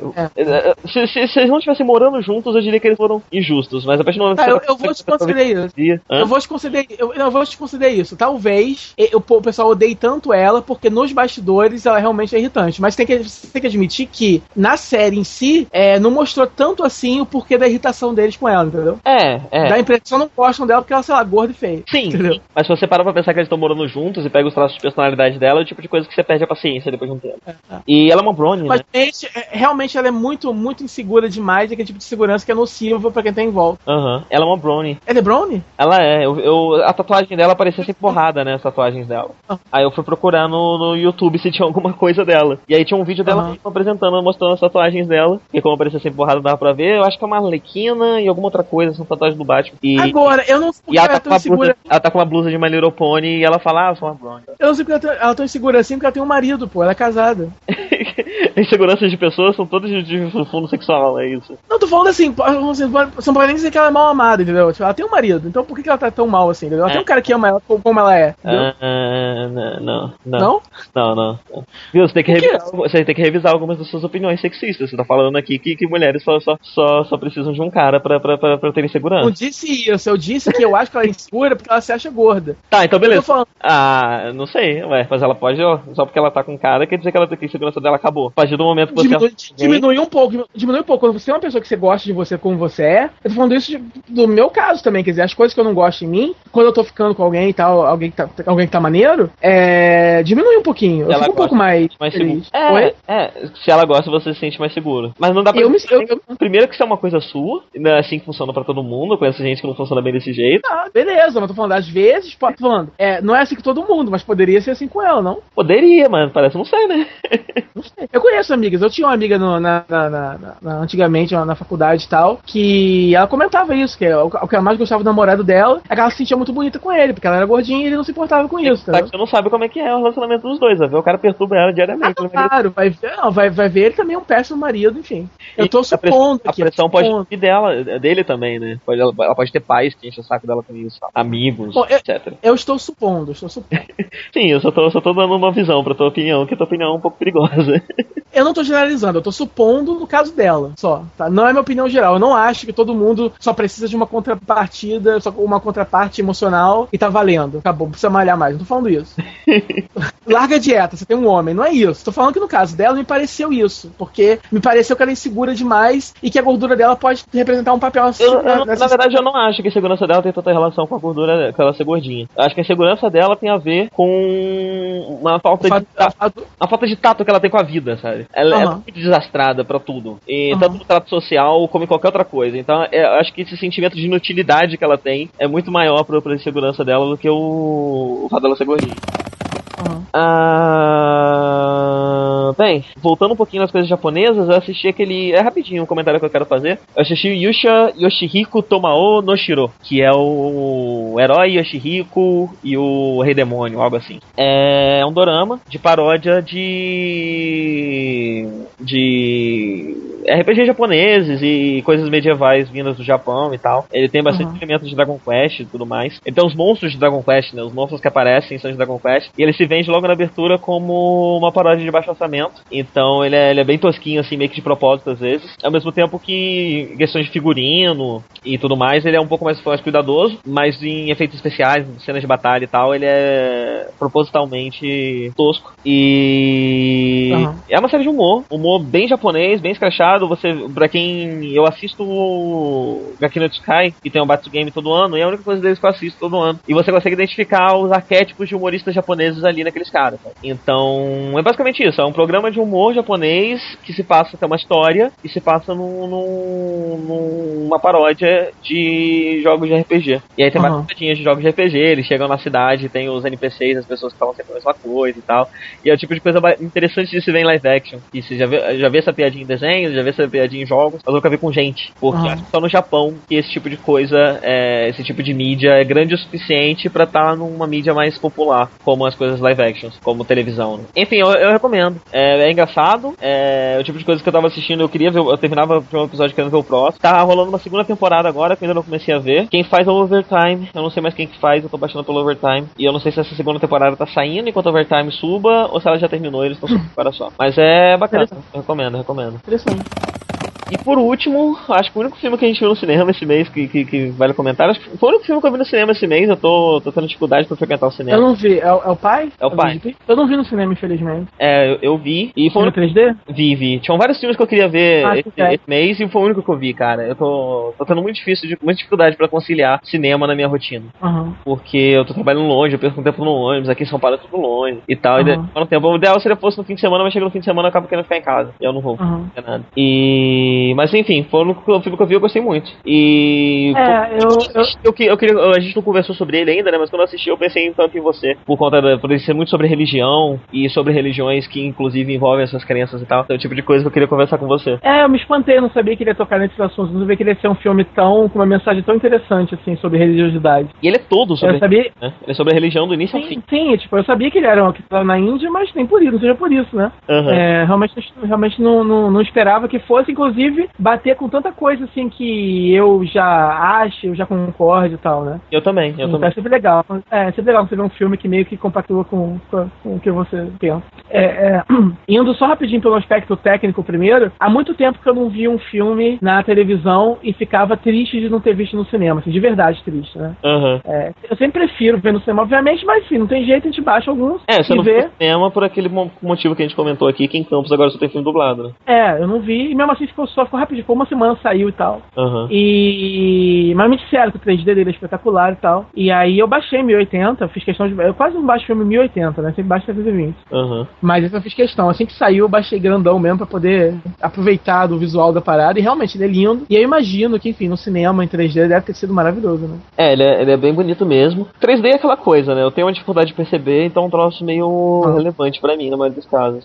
É, talvez tenha tido algum efeito, mas é um efeito muito inconsciente. Então não sei nem dizer, sabe? Não, assim, eu, eu percebi que, que ele usa muita profundidade de campo e coisas assim. Usa, no usa. filme que eu, que eu vi a cena, eu pensava, pô, isso em 3D deve ser maneiro, isso em 3D deve ser maneiro. Toda hora eu pensava isso. Sim, sim, ele usa num. Eu não lembro de nenhuma cena de. nenhuma cena de coisa muito saltando na tua cara e tal. Então. É, e tem a parada dos peixes voando, que deve ser bem legal também. É muito bonito, é muito bonito. É. E, enfim, é um filme sobre religião, todo sobre religião. O protagonista ele tem várias religiões ao mesmo tempo, né? É. E é todo sobre crença, todo sobre por que acreditar e se, se realmente ah, se, é, se é realmente necessário, se é realmente relevante você desprezar coisas que vêm da crença, sabe? Aham. A partir do momento que algo é de uma religião ou de uma crença, essa coisa não existe, vamos dizer assim, não é algo científico, e aí você Uhum. acaba desprezando a pessoa que acredita, sendo que a religião é um é um mecanismo psicológico extremamente forte e extremamente importante para algumas pessoas e É. extremamente saudável também, dependendo de como você encara a religião e até de qual Uhum. religião você segue e tudo mais. Então, É, porque esse, esse, esse elemento ecumênico que o filme traz, você não vê muito discutido. Você vê muito assim, você vê muito na, na ficção que eu tô falando. Você vê muito personagens que são mais é, racionais e tal, né? E você, assim, que, que, que, que, não vão na coisa da, da religião, tem muitos heróis de filme que são assim. E quando tem religião, geralmente foca sempre numa só, num, num, num, num, num- num período, num, num povo específico, né? uhum, você raramente tem esse aspecto que está muito presente em religiões orientais e tal, que quem, quem segue, quem gosta, já, já sabe disso, mas o povão meio que não sabe, né? É legal quando ele tá agradecendo o Vishnu por ter apresentado Cristo para ele. sim, sim. É, isso acontece muito, quer dizer, lá no, no templo, no Hare Krishna, no Natal, a gente coloca lá Jesus Cristo no altar e canta pra Jesus Cristo também, quer dizer, acontece muito isso, entendeu? Não, não tem briguinha, não tem rixa, não tem nada. Isso são as religiões do ocidente que não gostam muito de se misturar. Aham. Mas as orientais são, é um grande sincretismo religioso e tal. É uma grande mistura, porque tudo são formas de manifestações é, da mesma coisa. É, tudo tem que ter tudo. é assim, são- caminhos que você usa pra despertar em você certos sentimentos. Né? E não interessa o caminho, não interessa a mistura, você pode fazer a salada que você quiser que tá valendo. E eu achei legal que esse filme é bem, é bem explícito isso. E você não vê muito isso no, no cinema, em geral. Sim, sim. E, E bem feito, assim, também. Não é nada muito expositivo também. Faz parte da, da, da trajetória ali do personagem. É, é, porque tem uma história sendo contada e o É. fundo, o background dessa história é sobre religião. Mas enquanto a história tá acontecendo, ele não tá batendo nessa tecla, nem você tá pensando nisso, sabe? É. Então ele te apresenta toda uma história e aí no final ele te faz pensar naquilo pela ótica dessa, dessa, dessa mensagem, sabe? E aí você reanalisa toda a história. Isso, inclusive, É, o- literalmente, porque ele conta a história, o personagem É. reconta a história numa versão resumida. E aí você vê que é, realmente. É, a a- o filme todo no final, converge com uma mensagem só, é, que é uma mensagem bem interessante, bem que, que gera muitas discussões e tal. Ele tá. Ele, é um- ele- ele começa o filme, enfim, ele já mais velho, contando a história dele pra um, pra um escritor que quer escrever a história dele. E, e ele precisa meio que provar, né, pra esse cara, meio que a existência de Deus, né? Uhum. E a forma que ele explica Deus no final pra esse cara é bem interessante, é bem,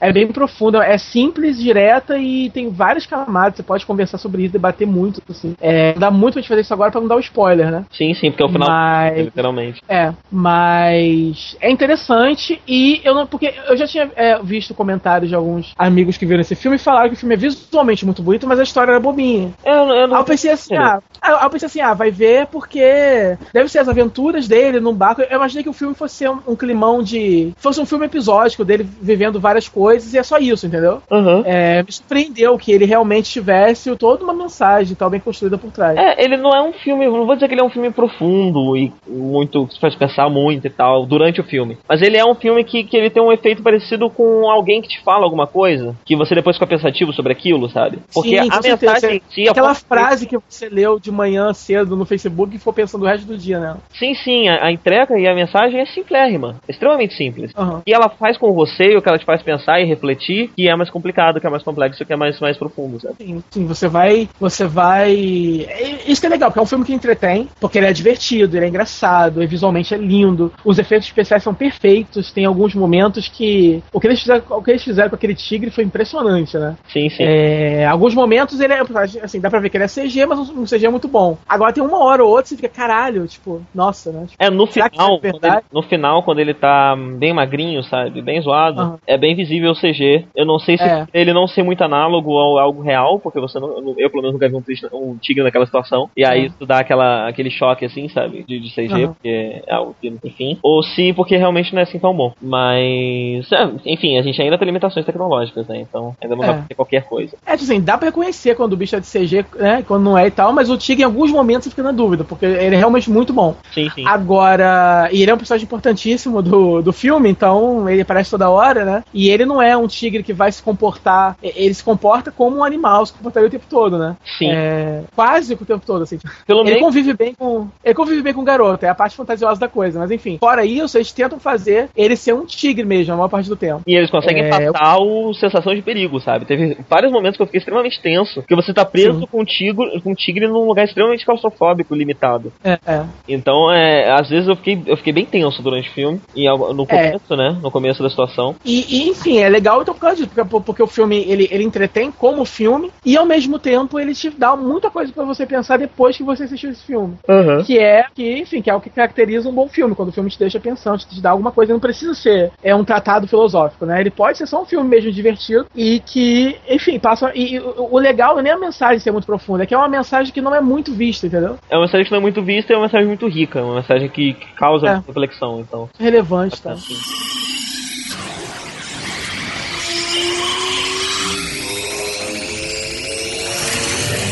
Bem, acho que foi isso, né? Esse mês foi isso, não tem mais nada. É. é porque- é a, gente, a gente- já tocou. é, Era pra ter puxado isso mais cedo, porque a gente já tocou mais cedo sobre a coisa da, das igualdade, liberdade, fraternidade. Aham. Mas. E também, e também a gente- toda hora a gente tá falando de, de, de viadagem, tá- a gente tá muito ativista demais. Pra ficar repetitivo. Mas não é isso, é porque realmente é quando você aponta uma, uma, uma, uma manifestação de, de homofobia, na verdade tá- você tá falando de machismo, e na verdade você tá falando do nosso grande problema enquanto, enquanto pessoas estranhas, esquisitas e tal, que é a coisa do, do, do, do- não se encaixar, dos seres humanos que não se respeitam e tal. Então é sempre importante você falar isso. Não é que a gente tá sempre defendendo é, só a coisa do, dos direitos de, de, de gays ou coisa assim, é porque é, é, é a manifestação geral de ignorância na internet que sempre deve ser combatido, né? Aham. Então eu queria rapidamente só falar de uma, uma característica interessante que já vem acontecendo também há muito tempo, que é a coisa do- da, da, da Marvel tá botando bastante é, coisa de, de, de homossexualismo nas revistas, aqueles heróis que se casaram e blá blá blá. E a DC também, com a, com a, com a Batwoman, que é lésbica desde sempre e tal. É, e tem o Alan Scott também, né? Novo, que também é gay. É, e já foi a grande coisa, porque aí você pega um personagem que já existe e muda.